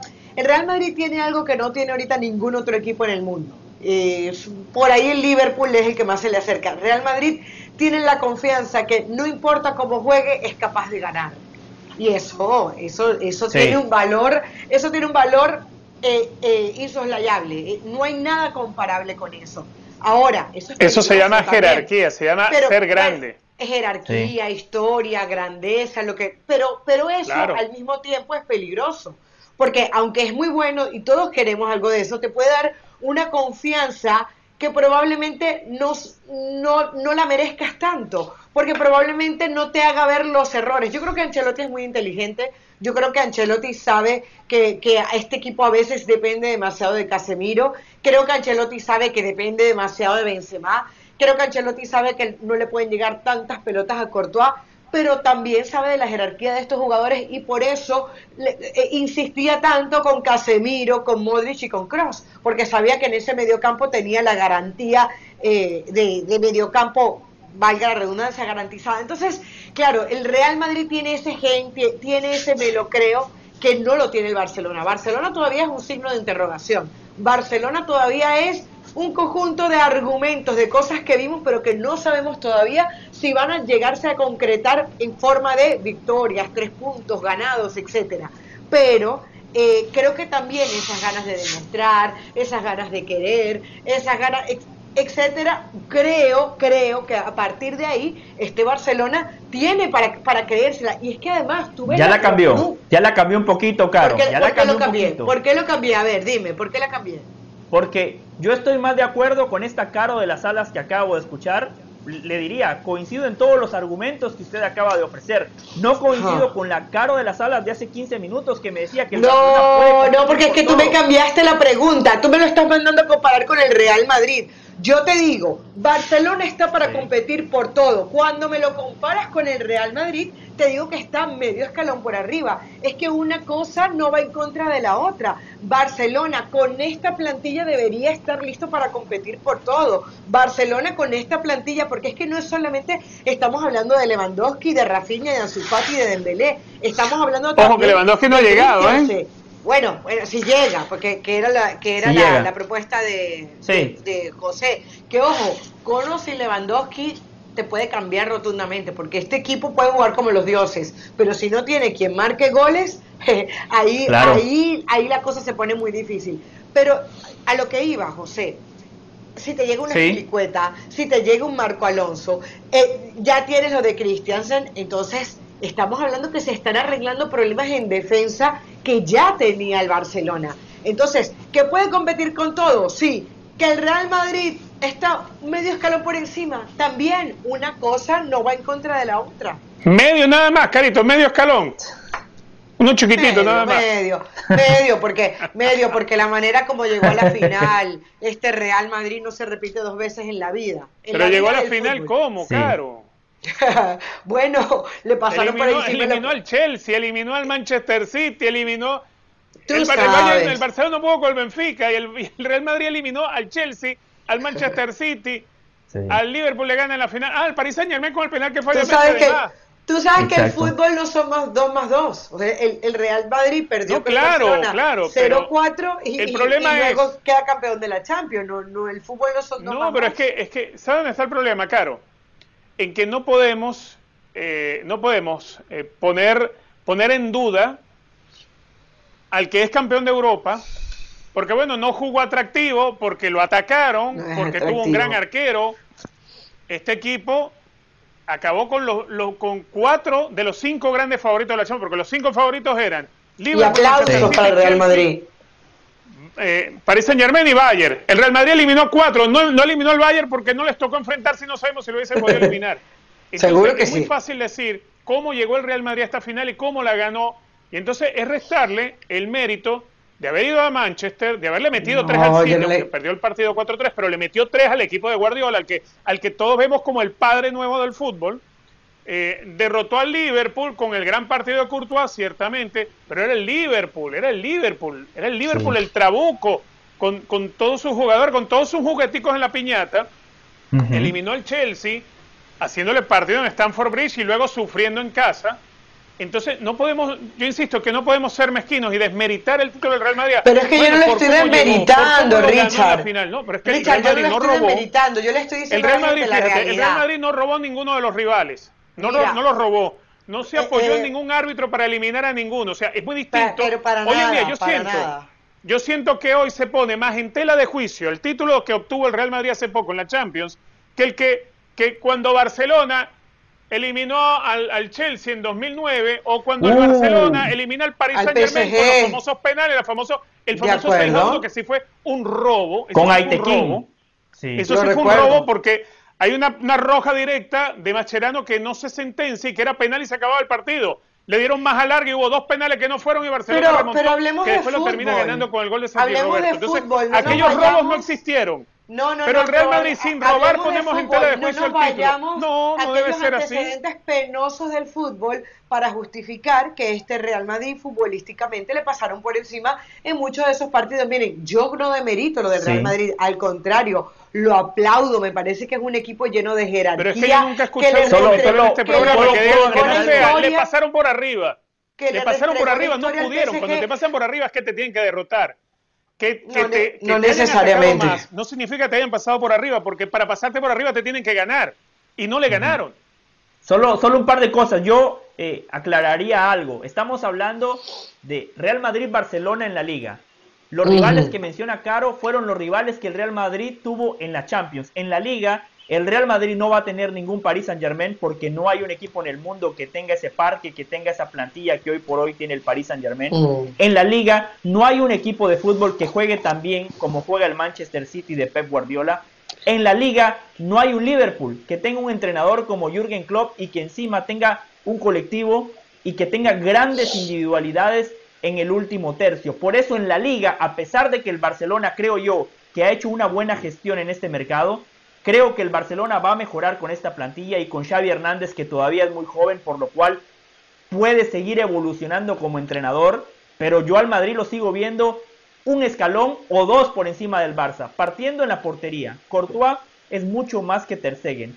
Independientemente de las individualidades en defensa, el Madrid como aparato defensivo defiende mejor que el Barcelona. Y hablo específicamente de la liga porque Caro tiene razón, en Champions ese aparato defensivo no funcionó, al punto de que Courtois fue la gran figura. Eso claramente habla de que el equipo no defendió bien. En la mitad de la cancha, Casemiro, Modric y Cross siguen siendo una mejor media cancha que la que tiene el Barcelona. Y hoy Federico Valverde ya está para ser titular. Camavinga, el último semestre de Camavinga fue muy bueno. Y Chuamení, habrá que verlo. Hay algunos futbolistas a los cuales les pesa la camiseta del Real Madrid hay otros que se adaptan de manera inmediata. La pelota está en la cancha de Chuamení. En ataque, Benzema viene de ofrecer su mejor temporada como delantero. Me parece que va a jugar con más confianza. Ahora le han dado el gafete de capitán porque se fue Marcelo. Rodrigo, Vinicius, dos futbolistas que tienen que seguir creciendo. A día de hoy, Asensio es un buen suplente. Asensio no está para ser titular. Pero está claro que de vez en cuando marca buenos goles, puede marcar la diferencia. Y ojo, Eden Hazard. Eden Hazard a día de hoy ha sido un fracaso, pero está haciendo una buena pretemporada. Hizo el mea culpa el otro día cuando el Madrid celebraba la Champions. Agarró el micrófono y dijo, yo he quedado de ver porque las lesiones no me lo han permitido, pero van a ver a otro Eden Hazard. Con el Mundial de Qatar en el horizonte, yo espero a un Hazard en plenitud y ese sería un gran refuerzo. Ahora, Caro, Richard, ese es el panorama de la liga. En Champions, yo al Barcelona todavía no lo veo compitiendo por el título, no por el Barcelona, sino por los rivales. A ver, el Manchester City de Pep Guardiola acaba de llevar a Haaland. Si algo le faltaba al City era un goleador, un killer. Ahora lo tiene. Fichó a Julián Álvarez, ese segundo delantero que también marca goles y que encima tiene fútbol. En la mitad de la cancha llevó a Calvin Phillips, futbolista titular de la selección nacional de Inglaterra. El Bayern Múnich con Nagelsmann, muy joven, pero ahora con un poquito más de experiencia, ahora en su segundo año como entrenador, ficharon a Sané, es un equipo que se refuerza de manera estratégica. El Paris Saint Germain, con Neymar y Messi que vienen de fracasar en Champions, ambos con el Mundial en el horizonte. Me parece que los dos tienen sed de revancha. Con Mbappé, que tiene que demostrar por qué se quedó en el Paris Saint Germain. Con el Liverpool de Jürgen Klopp, que acaba de llevar a Darwin Núñez. Eh, eh, Luis Díaz, que va a seguir creciendo porque en sus primeros seis meses demostró que es un jugador que puede marcar la diferencia. Con Salah, que lo acaban de renovar, que va a jugar con toda la confianza del entrenador. Y encima, el Madrid, que como decía Caro y Richard, no necesita jugar bien para ganar. Es que el Real Madrid no necesita tener la pelota. El Madrid no necesita generar muchas chances para inclinar la balanza a su favor. Por todo eso, yo al Barcelona todavía no lo veo peleando en Champions. Caro decía, cuartos de final. Estoy de acuerdo, solo agregaría, hay que ver el sorteo, hay que ver los cruces, hay que ver quién le toca en octavos de final. Y la dinámica. Si el Barcelona no, claro, si el Barça, Caro, no clasifica primero, imagínense que le toque, no sé, un City, un Bayern Múnich, un Paris Saint Germain, yo creo que ahí el Barça no parte como favorito, por eso será clave tener una buena fase de grupos y el sorteo, porque al final de cuentas para ser campeón no hay que ganarle a todos, como mucha gente dice, el camino te ayuda. El camino te va eh, ganando ciertas posibilidades y habrá que ver cómo le va al Barça. Pero a día de hoy, incluso en ese plantel hipotético que hemos presentado, yo todavía no lo veo peleando por la Champions. José, y hay una realidad, eh, lo que siempre dicen, ¿no? El fútbol es un estado de ánimo, es un tema de dinámicas. En un año de mundial muchas cosas pueden cambiar. ¿Qué pasa si Messi es campeón con Argentina?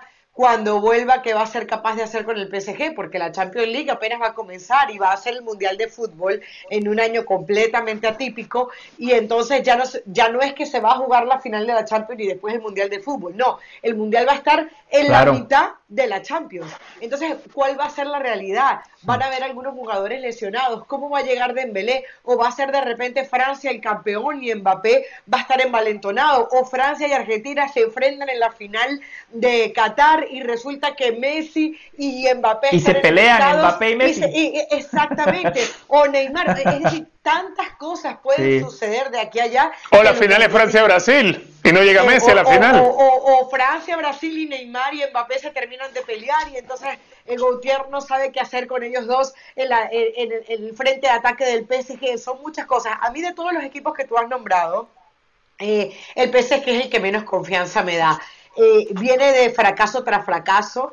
Eh, por más que el discurso de, de Nasser Al-Khelaifi haya cambiado y dice que ya no quieren jugadores bling bling. Este, este equipo se ha conformado así y habrá que ver qué pasa. Y eh, sencillamente el que más me gusta es el Bayern Múnich. Creo que el Bayern Múnich tiene todos los condimentos para triunfar, además del City, ¿no? Con, con, con Haaland cualquier cosa puede pasar. Yo creo que si no se va Lewandowski, el Bayern es el firme candidato a ganar la Champions. O el Chelsea, que creo el Chelsea es el que está armando el mejor equipo. Ahora, Richard, si se va Lewandowski y fichan a Harry Kane como se comenta, yo creo que el Bayern sale ganando. Más favorito todavía. Un, delantero más joven, tan goleador como Lewandowski ah, y creo que tiene más fútbol que Lewandowski cuando sale del área. Totalmente de acuerdo. O sea, es, eh, eh, es, de cualquier manera es repotenciarlo, ¿no? Yo creo que Primero que yo todavía no, no termino de ver la salida de Lewandowski a Barcelona. Yo todavía no la termino de, ver. No, no, creo que sea tan sencilla. Y repito, el argumento es el mismo. Lewandowski no tiene cláusula de recesión. No es fácil sacarle al jugador al Bayern así porque, porque, bueno, tengo la plata para liberarlo en una cláusula de recesión. Eso no existe en el caso de Lewandowski. Eh, que es lo mismo que sucedía con Fran Ribery. Y por eso Ribery no se pudo ir al Madrid. Exactamente es el, yo veo el mismo escenario. Ahora, pero suponiendo que se fuera, eh, si la llegada es la de Harry Kane, es, un equipazo. Es un equipazo. Y después uno mira a la otra acera, lo que está haciendo el Chelsea, y uno dice, caramba, el Chelsea lo único que le falta es otro 9, un verdadero 9. Bueno, y por ahí está eh, revoloteando todavía Cristiano Ronaldo. ¿Quién sabe? Porque con todo lo que, forma, lo que ha ido incorporando, yo creo que hoy en día el Chelsea es el equipo que se está armando con mayor, mayor mentalidad de ser el protagonista en la próxima Champions. Richard, si Cristiano se pone la del Chelsea, Chelsea favorito a ganar la Champions, porque con Mr. Champions se acercan al objetivo. Caro, aunque se ría, a Cristiano en el Manchester United lo dejaron morir solo. Cristiano una, una para que me ataquen los haters, los, perdón, los, los, Barça lovers. Una. Sí, dele. Una para que me ataquen los Barça lovers o los Messi lovers y los y los Cristianos haters. Cuando Cristiano se fue al Real Madrid lo dejó campeón de Europa. Uh. Cuando Messi se fue del Barcelona, lo dejó en cero. Uh. de a uno, pues. Arroba y para sumar. Méndez y ESPN. Y para sumar, Cristiano joven ganó una Champions con el Manchester United. Messi con Neymar, con Mbappé, eliminado en la ronda de octavos de final, fallando un penal en la ida. Pero bueno, terminemos con el tema Barcelona. Creo que se han reforzado bien. Rafinha es un futbolista que va a sumar muchísimo. Solo para terminar, tengo solo un asterisco que ponerle a Rafinha. Tiene 25 años y recién despuntó hace dos años por Marcelo Bielsa. Eso sí le reconozco a Marcelo Bielsa, un técnico que potencia a los futbolistas. Ahora Rafinha tendrá que probar que no fue una llamarada de humo, que no fue gracias a Marcelo Bielsa, sino que fue gracias a las grandes condiciones que él tiene como, como futbolista. Y en el Barcelona el escrutinio es mayor, sí. José, la otra semana vamos a ver a Rafinha en Las Vegas, lo vamos a ver personalmente, veremos sus actitudes, así que que espere la gente nuestra, nuestra ida a Las Vegas para que le podamos decir más de Rafinha y de este Barcelona. Me encanta Carolina de la Sala, Richard Méndez, José del Valle. Les damos las gracias en nombre de la producción encabezada por Brian García, que afortunadamente está de vuelta, y ya se siente mejor. Y como dice un viejo y conocido refrán, equipo que gana, repite. Por eso mañana con línea de tres, nuevamente aquí en Jorge Ramos y su banda. Muchísimas gracias por la sintonía. Siga navegando en la plataforma de ESPN Plus. Nosotros venimos mañana nuevamente a las 4 del Este, una del Pacífico, aquí en Jorge Ramos y su banda.